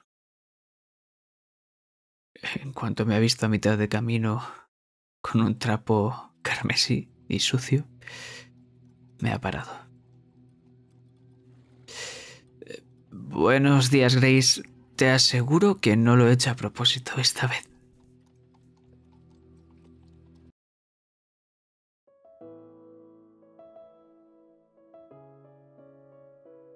Pero bueno, No puede ser. ¿De verdad, Arthur? ¿Cómo te has hecho esto? digamos que los animales y yo no somos buenos amigos.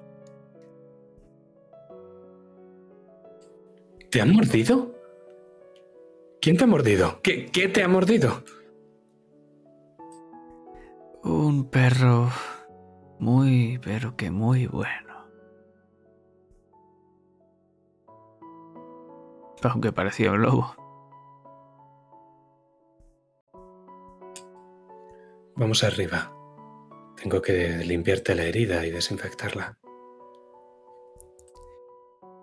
Sí. Miro el trapo sucio. Deberías desinfectarla. ¿De dónde has sacado este? Ah, ¿Era eso desangrarme de camino aquí?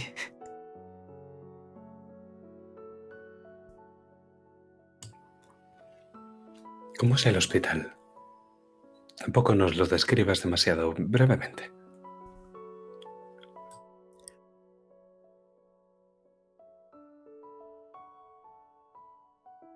Creo que es el lugar más ruidoso del pueblo, de Raven.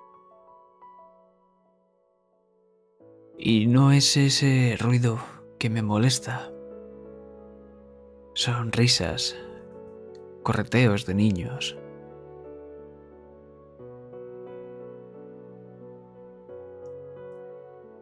Es... Parece una familia. Parece un refugio. Un lugar donde entra la luz. Y parece cálida.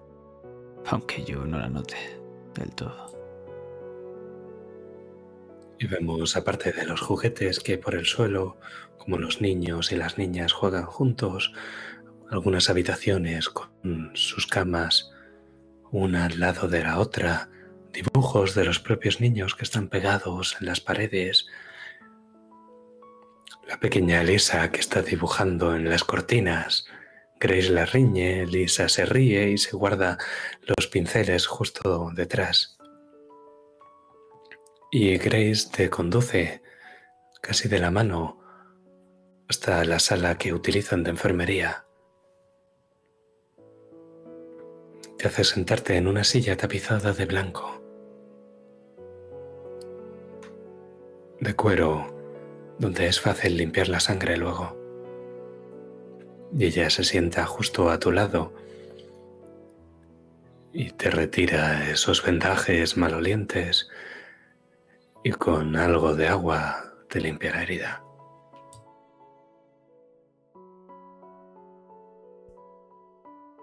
Miro a la pared. Veo múltiples dibujos colgados. En prácticamente todos está ella y esos niños. Y hay uno que es bastante más reciente, en el que aparece una figura flacucha y muy mal dibujada. Parece a propósito. Veo que te quieren un montón. Mira, y Michael te ha dibujado a ti en este último. Eh, ese soy yo. Claro, no te ves alto, guapo, sano. Sí, sí. Me ha retratado a la perfección. Debería de estudiar para ser un artista. Seguro que llegará lejos. ¿Quieres conocerle?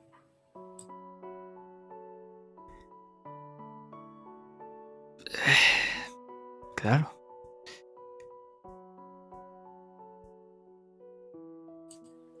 Michael. Lisa, llama a Michael. Dile que venga. Arthur, los niños te conocen a ti, aunque tú no, no los conozcas a ellos. Ah, por las noches me piden que les hable de ti. Dicen que estamos saliendo o algo así, que nos vamos a casar. ¿Tú crees las cosas que piensan? Son niños al fin y al cabo. Tienen sus fantasías. Y cada vez me voy poniendo más y más rojo.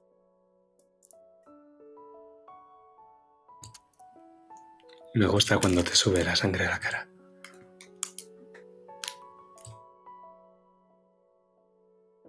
Te echaba de menos. Y la próxima vez te prometo que no voy a venir por una herida ni por nada de esto. Bueno, vendré bien.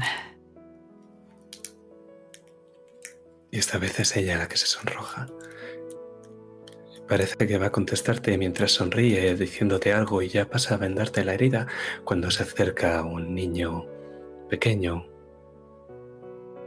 rubio, el pelo de un rubio cenizo, vestido con una pequeña chaquetita azul. Tendrá, no sé, unos seis, siete años. Michael, Michael, te presento a Arthur.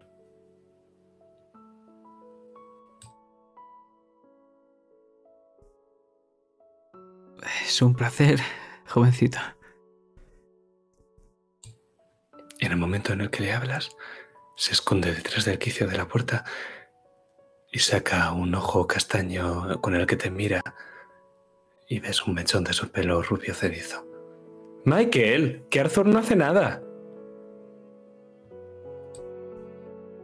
O tal vez sí. Hoy he luchado contra una criatura feroz. Y he sobrevivido a ella. ¿Quieres verlo? Michael termina por sacar la cabeza y con timidez se acerca a ti. Puedes ver que el niño también tiene alguna tos que intenta contener y tiene unas ojeras marcadas.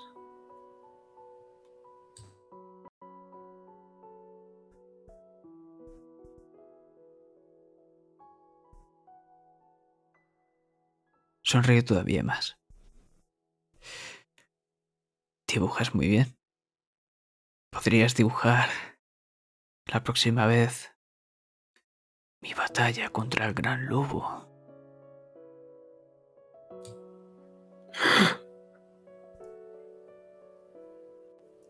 Y al instante saca un papel arrugado de su bolsillo, lo extiende en el propio suelo, se tumba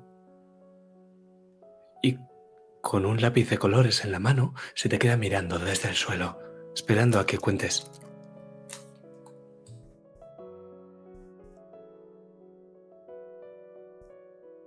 Y empiezo a explicarle. Pero lo que le explico no es mi historia, sino la de un héroe mitológico que luchó contra un león. Aunque lo he cambiado un poco para hacerlo apto para niños.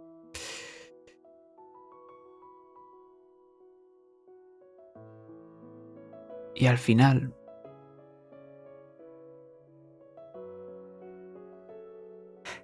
acabo y nos despedimos. Le he enseñado incluso la herida para que vea que es verdad. Y mientras vuelvo a apretarme ese vendaje, miro a Grace. Parece No que Desde hace semanas Michael ya no habla. No sé qué le pasa.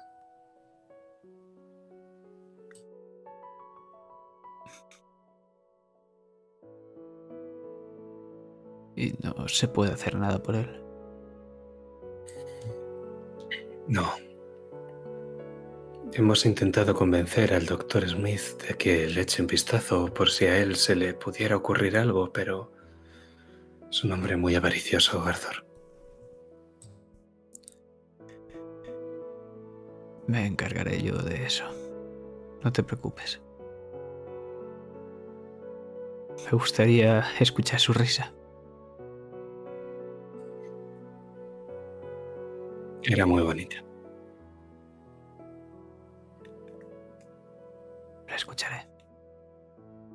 Pronto. Estoy segura.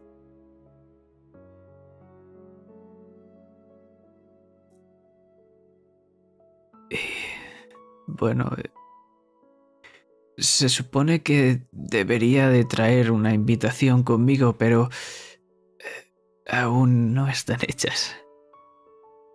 Pero pronto estarán y mi hermano también es muy buen pintor. Te sorprenderá. Vamos a hacer una fiesta en mi casa y bueno, me gustaría que... eh, Bueno, que vinieses. Bueno, quería decir tú y, y tu familia. ¿Una fiesta en la mansión Corvus? Sí. N- Nunca he estado allí. Te la enseñaré. Es bastante grande y tiene muchos lugares curiosos. Eh, Cada vez me pongo más nervioso. Y me voy poniendo más y más rojo. Aunque... La gente de Raven es un poco peculiar con los corvos. No sé si tu padre querrá venir. Hablaré con él. Y- Qué, qué emoción, Arthur. Hay un vestido de mi madre que, que me encantaría ponerme. ¿Qué- ¿Crees que, ¿Crees que pegará con... No sé cómo va a ir el resto? Y, y dale las gracias a tu madre. Claro. Voy a conocerla. Sí. eh, Sí, sí, definitivamente vas a conocerla. Qué ilusión, me has hablado tanto de ellos. ¿Tu hermano estará? Eh, sí, el tuyo... ¿Ha vuelto? No. Lo último que supimos es que se había echado a la mar. Estaba de camino, pero ya sabes cómo son las travesías por el mar. Espero que no coja un catarro como yo.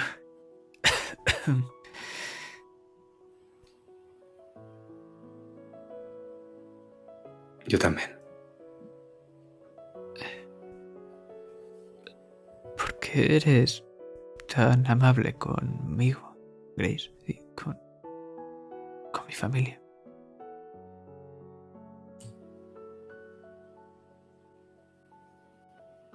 ¿Por qué no iba a serlo?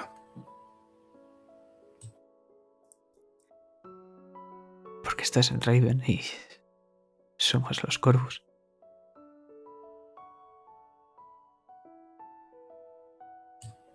Creo que hay algo más fuerte que la superstición o las leyendas, Arthur.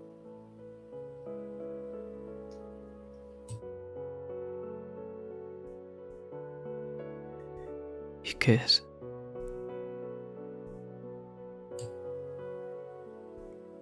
Ella se pone roja.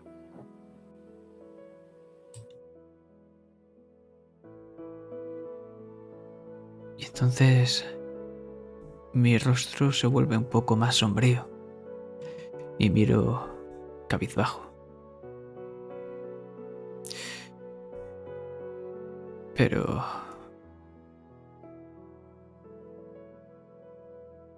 Sabes mi condición, ¿verdad? Sabes que esta enfermedad no va a desaparecer.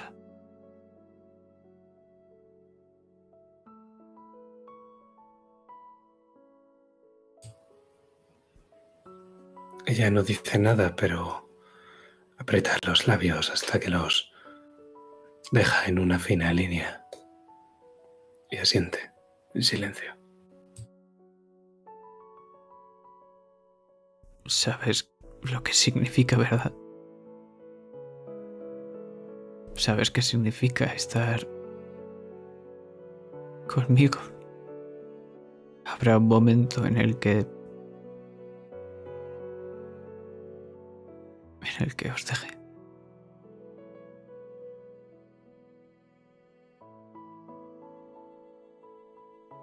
Aún así quieres seguir. eso. Lo sabes también como yo. Aún así quieres seguir relacionándote conmigo. A pesar de que en algún punto me voy a marchar. Sí quiero. Levantó la cabeza sobresaltado. ¿Por qué?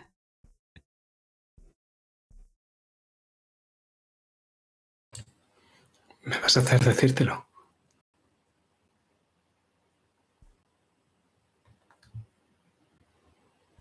Solo voy a traer desgracias, Grace. No es verdad. Y mi mano tiembla.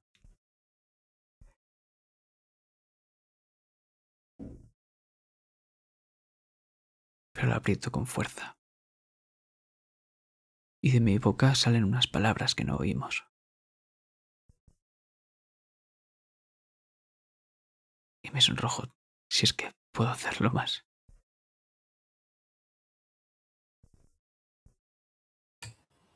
Pero nosotros nos vamos de allí.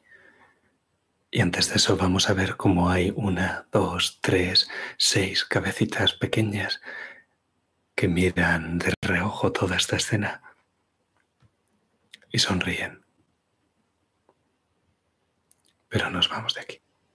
Porque quiero que volvamos a la soledad del bosque y las colinas.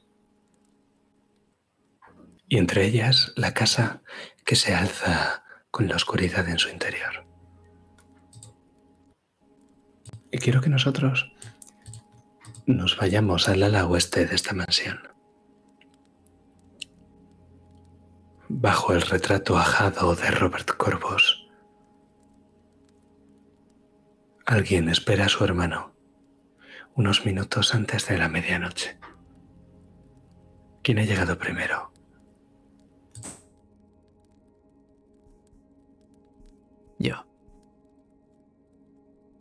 No quería que me viese jadear, como siempre. Por eso he venido un cuarto de hora, o incluso media hora antes. Estoy con un pequeño candil, en el que una pequeña llama de una vela ilumina un poco el pasillo.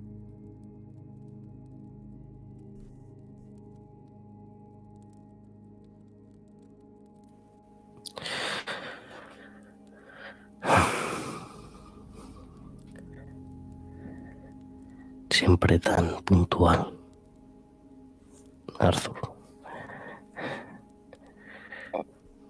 Nunca haría esperar a mi hermanito, Gabe. ¿Estás preparado? Habla más bajo. Lo siento. Si mamá se enterara de esto.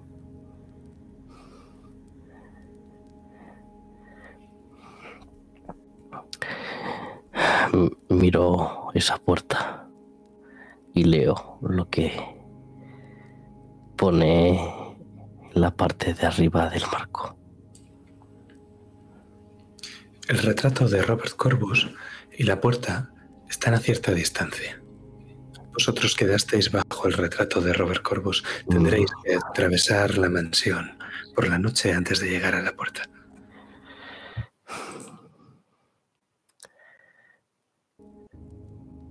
Sinceramente hay algo que me dice que esto no es buena idea. Y aún así, aquí estamos. ¿Qué puede salir mal, hermano? Muchas cosas.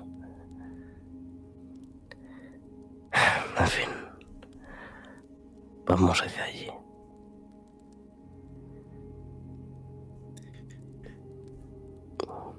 Te paso el candil con la vela.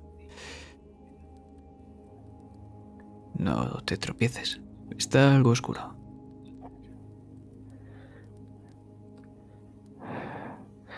Tranquilo. He pasado estas semanas estudiando palmo a palmo esta mansión.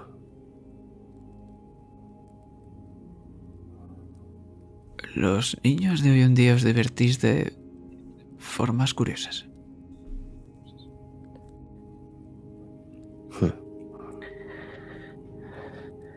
Quizás sea un bicho raro. Lo cual es peculiar dentro de la familia Corpus. No eres un pecho raro, Gabe.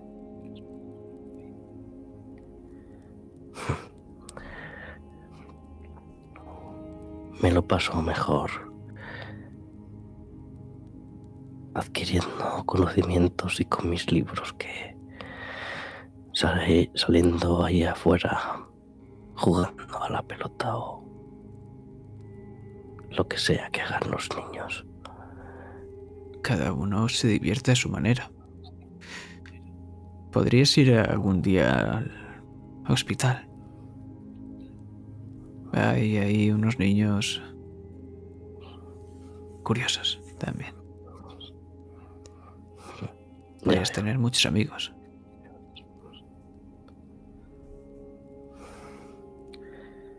Siempre me ha costado hacer amigos. Bueno. Te puedo ayudar en eso.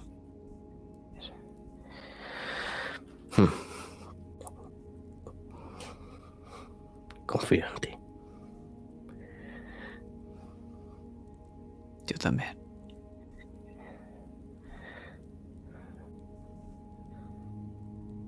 Y ¿Sabes? ese- Soy. Soy así gracias a ti. Ese libro que me regalaste de pequeño fue el que lo empezó todo.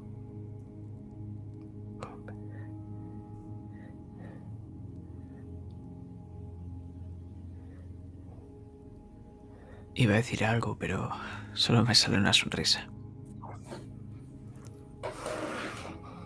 Me alegra mucho entonces habértelo regalado. ¿Te ha gustado? Nunca olvidaré. Mm, Me encanta. Podría decir que Edipo Rey es mi libro favorito.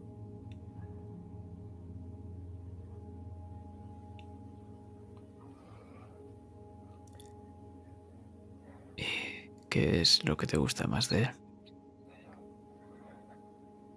Lo que más me gusta es el hecho de ese destino trágico e inevitable que parece fuera del alcance de todos, incluso del propio Edipo, incluso de el propio Layo, que se esfuerza y hace cosas horribles para evitarlo. Creo que ese destino está para romperlo, aunque el libro diga lo contrario. ¿Y cómo lo romperías tú?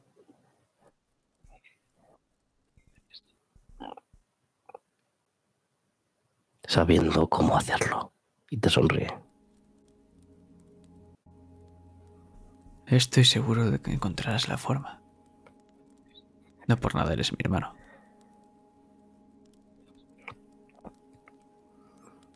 Cuando le dices eso, traga saliva y ves una cara ciertamente eh, desangelada de tu hermano, que se gira y sigue andando. Vas, Gabriel, con la luz del candil de. O llevas tú una vela o quizá una de estas lámparas de gas de luz regulable. Llevo el candil que me ha dado Arthur. Solo llevamos uno. Muy bien.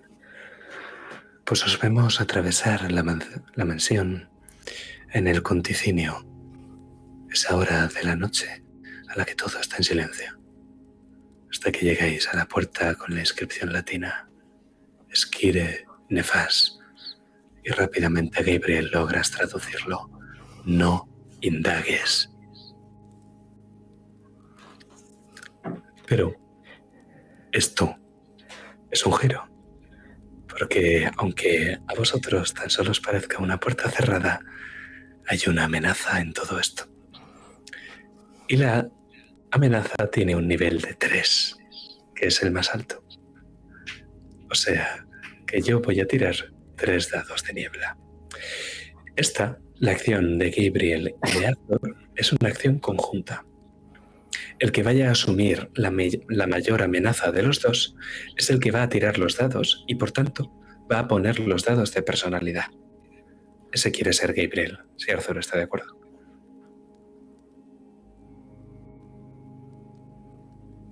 Si quieres ser Gabe, a tope. Muy bien. En ese caso, Gabriel, ya de partida, al ayudarte a Arthur, tendrías un dado adicional, que se sumaría a la personalidad que utilices para afrontar este riesgo. Vamos a entender el riesgo como abrir la propia puerta. O sea, qué personalidad vas a emplear para abrir esta puerta que a priori está cerrada. Eh, voy a usar la culta. Supongo que algo sobre maldiciones o cosas Maldiciones. Esas son tonterías. Estupideces sobrenaturales. Bueno, si no me dejas usarla, pues quizás la... Sí, sí, te puedo dejar usarla, pero dime cómo de una forma culta, eh, cómo utilizas tu personalidad culta para sortear el obstáculo que supone una puerta cerrada y entrar en la habitación que hay detrás. A ver, mm, si me lo describe como- una puerta cerrada es girar el pomo y ya está, pero La puerta no se abre. no se abre. Eh, puedo haber estudiado algo sobre mecanismos de y quizás eh, usar alguna ganzúa o algo que tenga por ahí. Y sacó una Más bien, si has estudiado algo de mecanismos, no. Y esa ayuda es la que te da el propio Arthur. Perfecto. Entonces sí que podrías usar la personalidad de Corvus con la ayuda de Arthur tendrías ya un dado más, lo que significarían cuatro dados, cuatro dados corvus. Y os digo que la tendencia podría aplicar. Esta aplica, porque es meterse, la tendencia de Gabriel es meterse donde no le llaman. Al ser además una acción conjunta, podría incluso aplicar la tendencia de Arthur también. ¿Qué es? Es Aferrarme a la vida, que no sé yo si a qué aplica. No pasa nada, porque ya llegáis al máximo de dados que podéis tirar, que son 5, con los tres dados de culto de Gabriel, ¿no?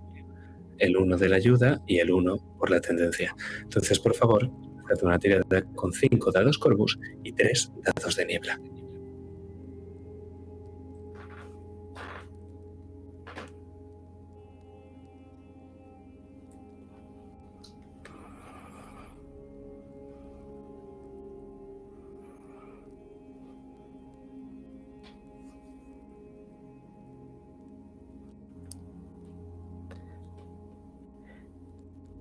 Me imagino que esto es muy mal. Es lo peor que podría haber pasado.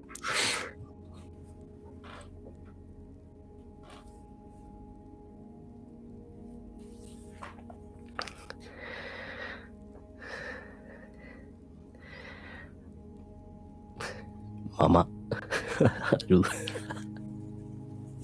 Un giro tenebroso, os lo explico. En este caso es lo que pasa porque vosotros solo habéis sacado un gato y yo tres cuervos. Significa que yo estoy dos arriba, mis cuervos se comen a vuestros gatos. Y eso significa que yo tengo la autoridad narrativa total en esta escena. Así que dejadme de música y os cuento lo que pasa.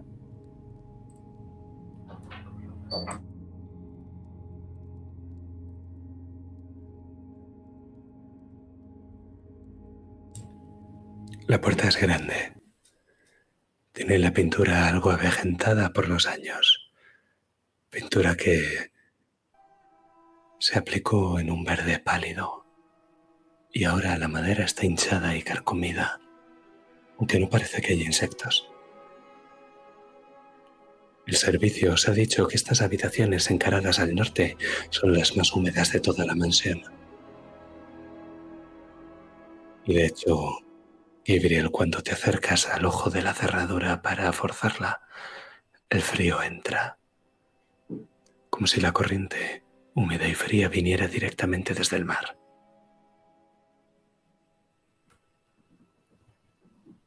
¿Qué haces?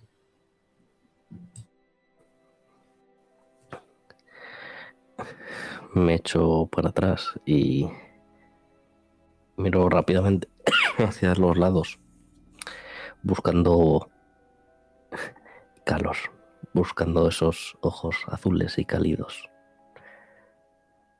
que parece que no están por aquí. De alguna forma la sientes en tu estómago. Esa sensación, ese hormigueo, como si fueran mariposas en el estómago y la sensación cálida. Y desde luego puedes notar por el vínculo que te une a ella que no le gusta lo que estás haciendo. Y que ella no quiere entrar ahí. No la voy a obligar a ello. Mira a mi hermano. Listo. Claro. ¿Todo bien? No me da buena espina esto. Y me giro y acabo de forzar esa cerradura, abriendo la puerta.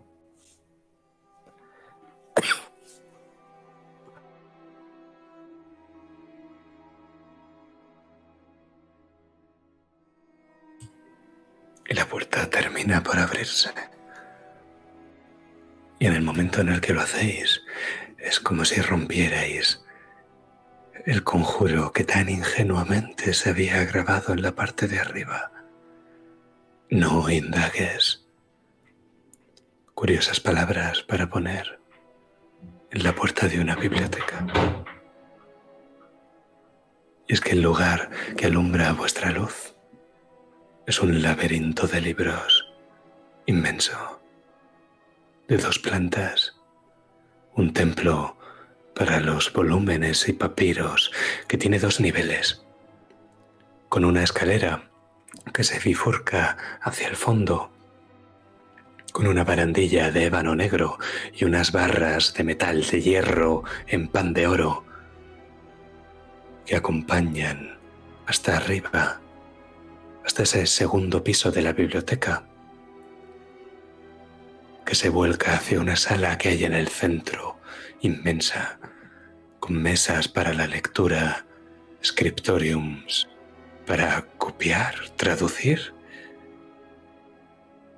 y sillones, cómodos sillones y sillas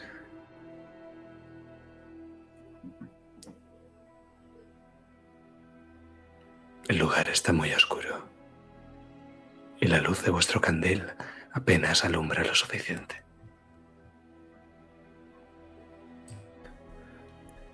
No parece tan mal, ¿no? Eh, ¿No es lo que buscabas? Más libros. No de esta manera.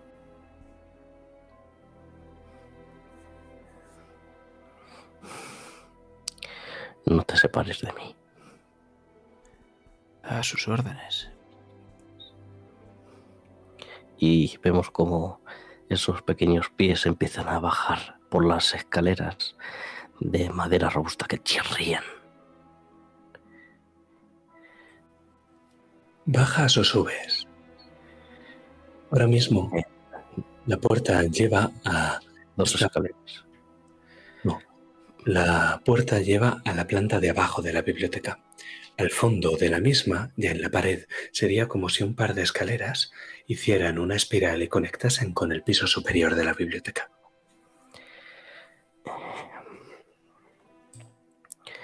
Ya estábamos en la parte de abajo, ya la habíamos visto. No, pero si quieres ir directamente hacia las escaleras no pasa nada. Eso sí, solo hay una fuente de luz. Eso significa que tendrás que ir juntos o adentraros en la oscuridad. Vale, pues para empezar vamos a subir a la planta de arriba. Ya bajaremos después, si hace falta.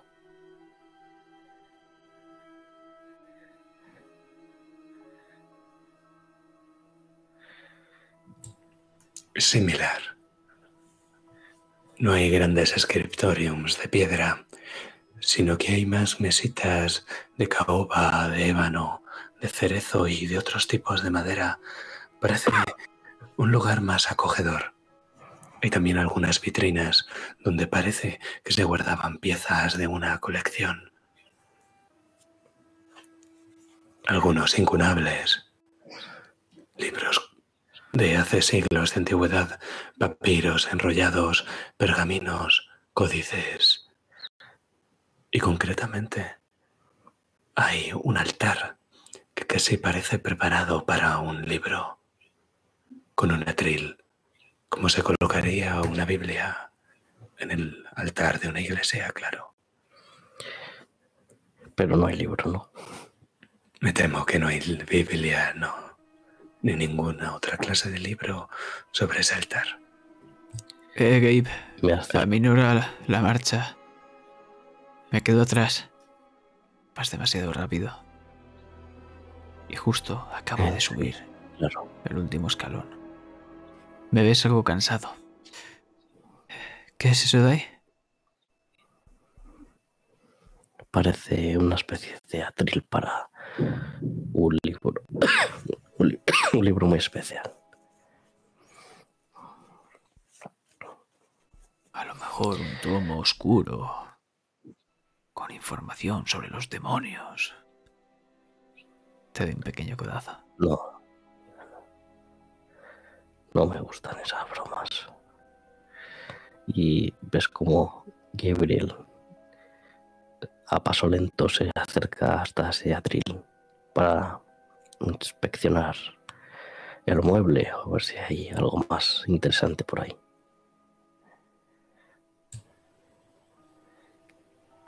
Arthur huele a claveles.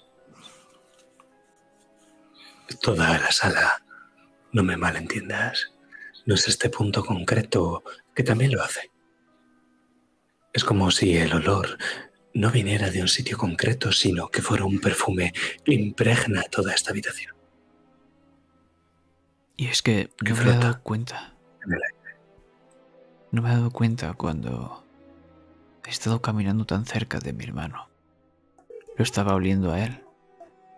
Y justo ahora que ha ido rápidamente a ese atril es cuando me he percatado. Y un escalofrío ha recorrido mi espalda hasta llegar a la nuca. Eh, Gabe. No te separes. Te pongo la mano encima en el hombro.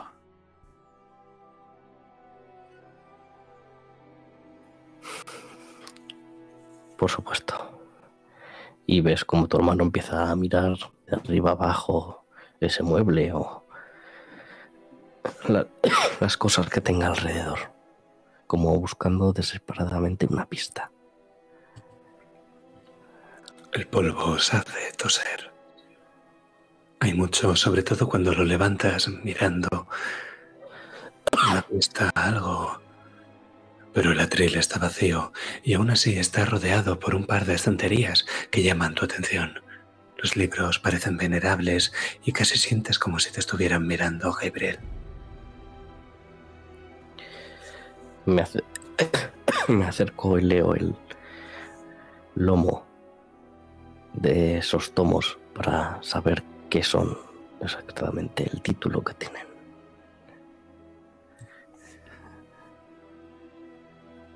Arthur, hay algo mal aquí. Hay algo que no te gusta.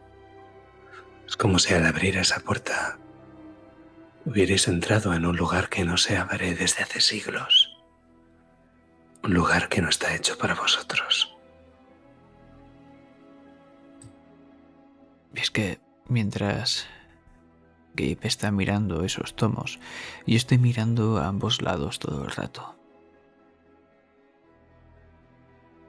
Muy preocupado. ¿Te queda mucho, hermano? Historia, ciencia, filosofía, magia, historia de la mansión, historia de Raven, historia de la familia Corvus.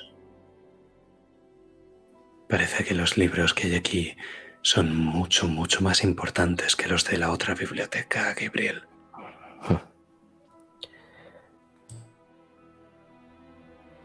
Déjame coger un par de tomos. Me van a venir muy bien en mi cometido. Vale, y pero cojo un... ¿Pero date qué? prisa. Sí, sí. Acuérdate que tienes que hacer las invitaciones todavía. Intentando quitarle un poco de hierro al asunto. Y sigo mirando a ambos No lados. te, no te preocupes por eso. Y cojo una especie de mix de libros, lo- los que más me llaman la atención. Historia de los corvus, historia de la medicina. Un poco... Hay uno de ellos, un códice con las tapas negras y el lomo dorado que dice Guía sobre espectros, fantasmas y otros demoni por Augustus Tamerlane. Y se llama poderosamente mi atención. Y lo cojo el último. Es el que más pesa. De hecho, mis brazos ceden al colocarlo encima de los otros libros. Listo, vámonos. Dame alguno. Ah. Y entonces dan las doce. Arthur, ¿no te habías fijado en ese reloj de péndulo hasta ahora? Hasta que su tic-tac interrumpe vuestras palabras y rompe el silencio.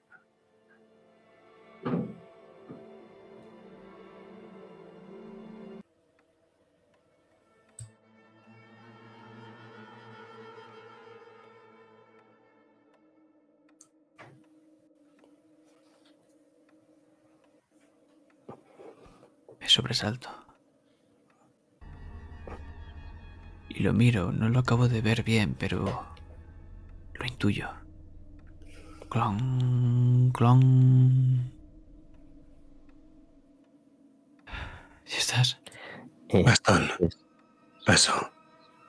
Paso. eh, Bastón. Gabriel. Es Stephen.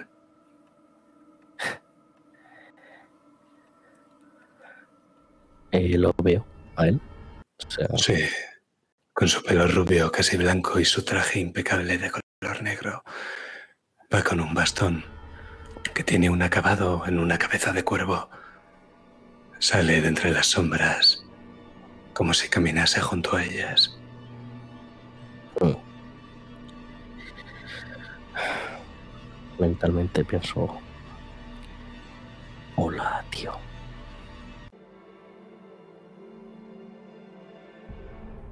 Hola, Stephen. El aspecto No sé- No sé si es regio. Quizá puedas. Pero él no te habla, no te mira. Tiene la mirada perdida. Y el rostro regio, imperturbable.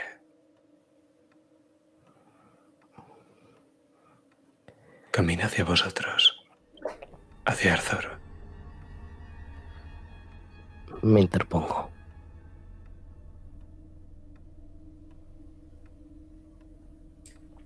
Él no se detiene. Arthur, corre. Yo lo veo.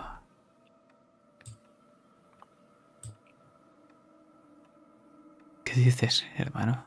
Venga, anda. Dame un par de libros, vámonos.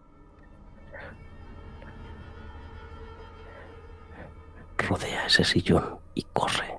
Sal de aquí. No te entiendo, Gabe. ¿Qué está pasando? Ves como tu hermano se gira hacia ti y te mira directamente con esos ojos verdes, casi inyectados en sangre. Vete.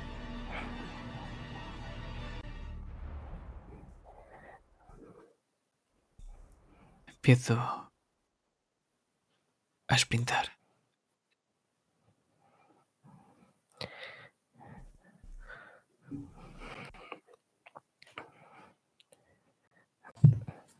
Stephen tiene una cuerda en, la- en las, en las manos.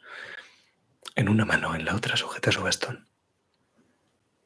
Si no te mueves, Gabriel te atravesará. Te mueves.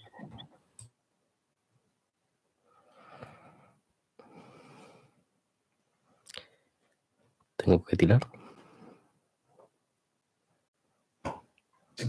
Si lo haces.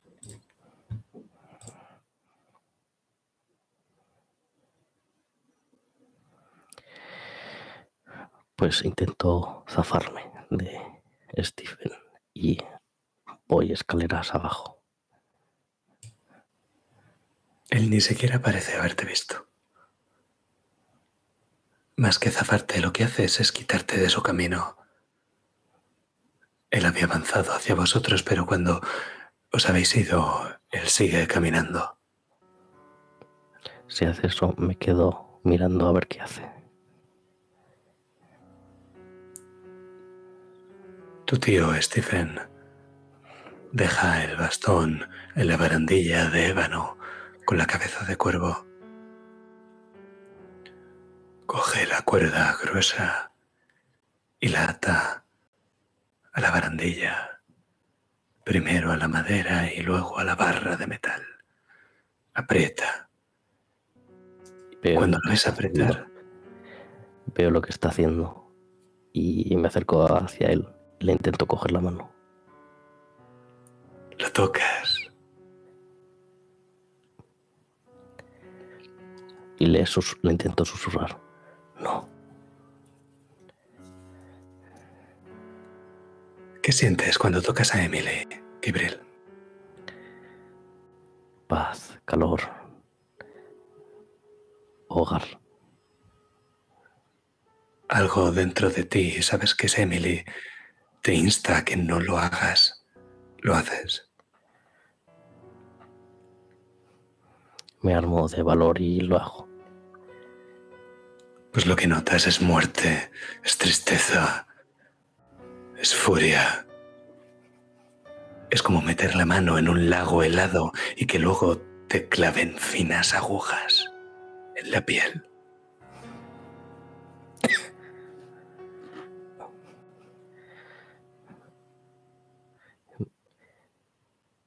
Desde un plano cenital, desde la vista de Stephen, vemos como Gabriel empieza a llorar desconsoladamente.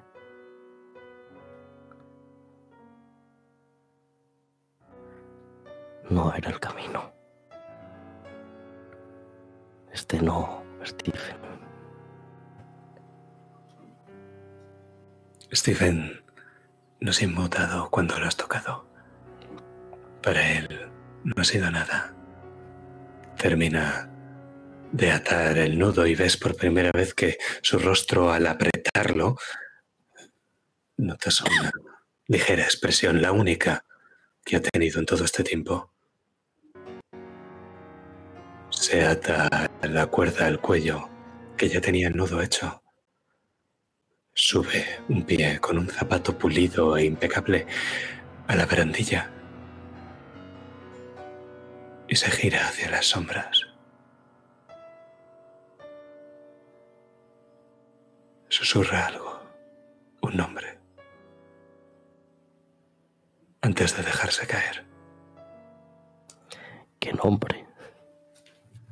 Marcela.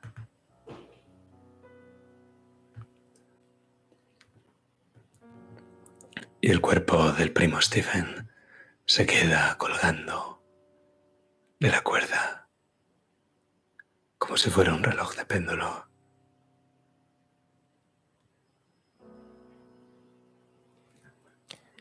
Le suelto la mano. Intento secarme las lágrimas y volver con Arthur. ¿Ha salido Arthur? No. Me he ¿Dónde has quedado. quedado? Justo he bajado las escaleras y he escuchado a mi hermano quejarse.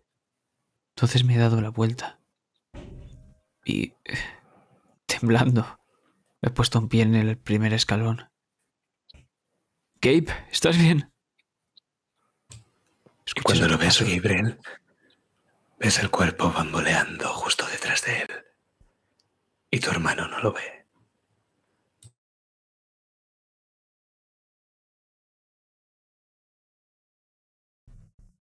Subo. Lo más rápido que puedo, me tropiezo. Voy caminando como si fuese un bebé. Arrastrándome por las escaleras hasta llegar hasta ti. ¿Estás bien? ¿Qué te ha pasado?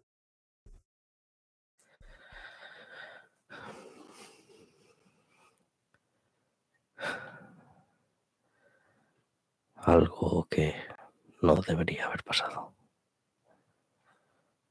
Vámonos. Lo siento. Lo siento mucho, Gabe. Es por mi culpa. Yo te dije de No venir es aquí. tu culpa. No lo es. Te doy la mano. Supongo que es culpa de del destino o algo así. Gabriel, ella te coge la mano. Es cálido.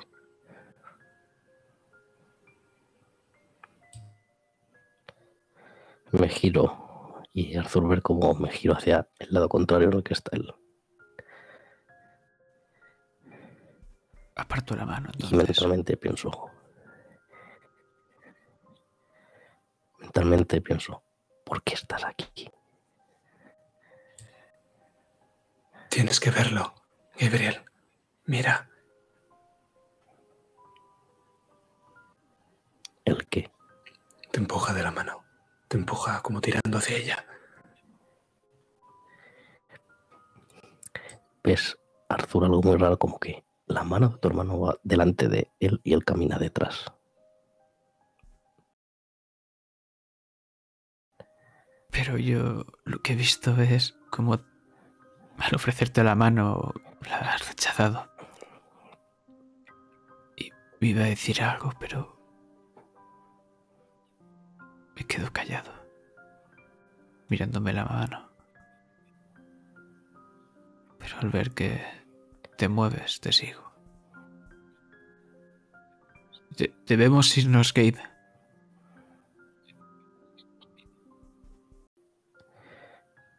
Un momento. Y Emily se acerca hacia la pared, donde hay algo, un marco que está cubierto por una tela blanca, una tela que te resulta familiar, Arthur. Y es que ves que ahora la tela se quita por sí sola. Pues donde tú ves la mano de Emily apartando la tela del cuadro, Arthur ve como es pinzada y se aparta ligeramente para desvelar algo que solo puede iluminarse a la luz del fuego.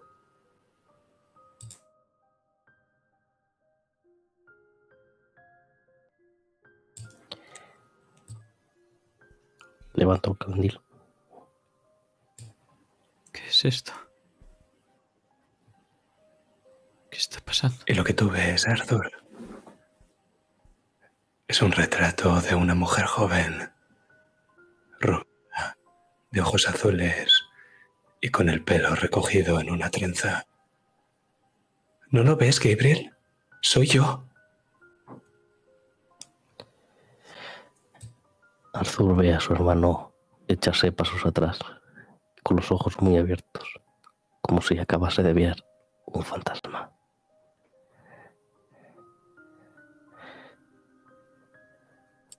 Y, Te y se gira. Te chocas con mi torso. y se gira a Emily. ¿Por qué estás aquí? No lo sé. Pero mírala. Tiene una mirada triste. Llegaremos al fondo de todo esto.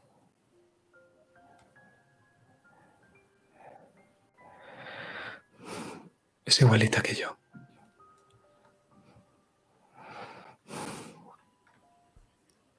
Es perturbador. Pero cuidaré de ti.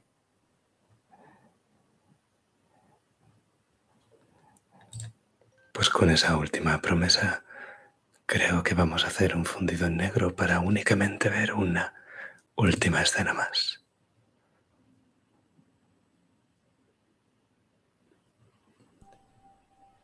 Es que la medianoche ha llegado también al hospital, al hospital del Sagrado Corazón. Y lo que vemos es como los niños están en sus camitas, arropados. Están durmiendo, soñando, todos menos uno. Un niño callado con unas ojeras. Y el niño tiene con la sábana agarrada con sus deditos, se está tapando la cara y solo se ven sus ojos negros, castaños y tiene una mirada aterrorizada. Y es que cuando nosotros cambiamos el plano, vemos la luz de la luna entrando por el hospital, por la ventana del hospital y alumbrando el suelo,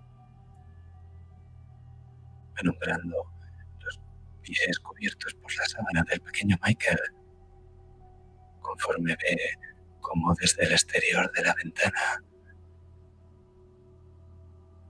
aparecen en el vapor, en el vaho de la noche escritas las palabras, hola, Michael. Y acto seguido se ve como de la nada la huella de una mano se apoya contra el cristal. Y Michael se tapa con las sábanas, se tapa la cabeza muerto de miedo. Se hace un ovillo, empieza a llorar. y nosotros escuchamos cómo la ventana se rompe.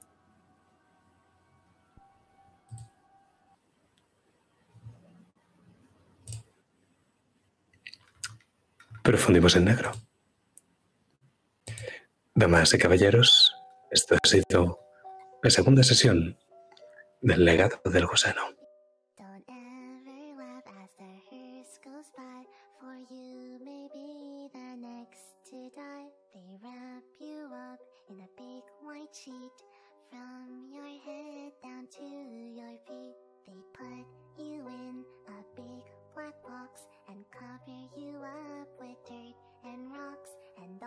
Goes well for about a week, and then your coffin begins to leak. The worms crawl in, the worms crawl out, the worms play pinochle on your snout. They eat your eyes, they eat your nose, they eat the jelly between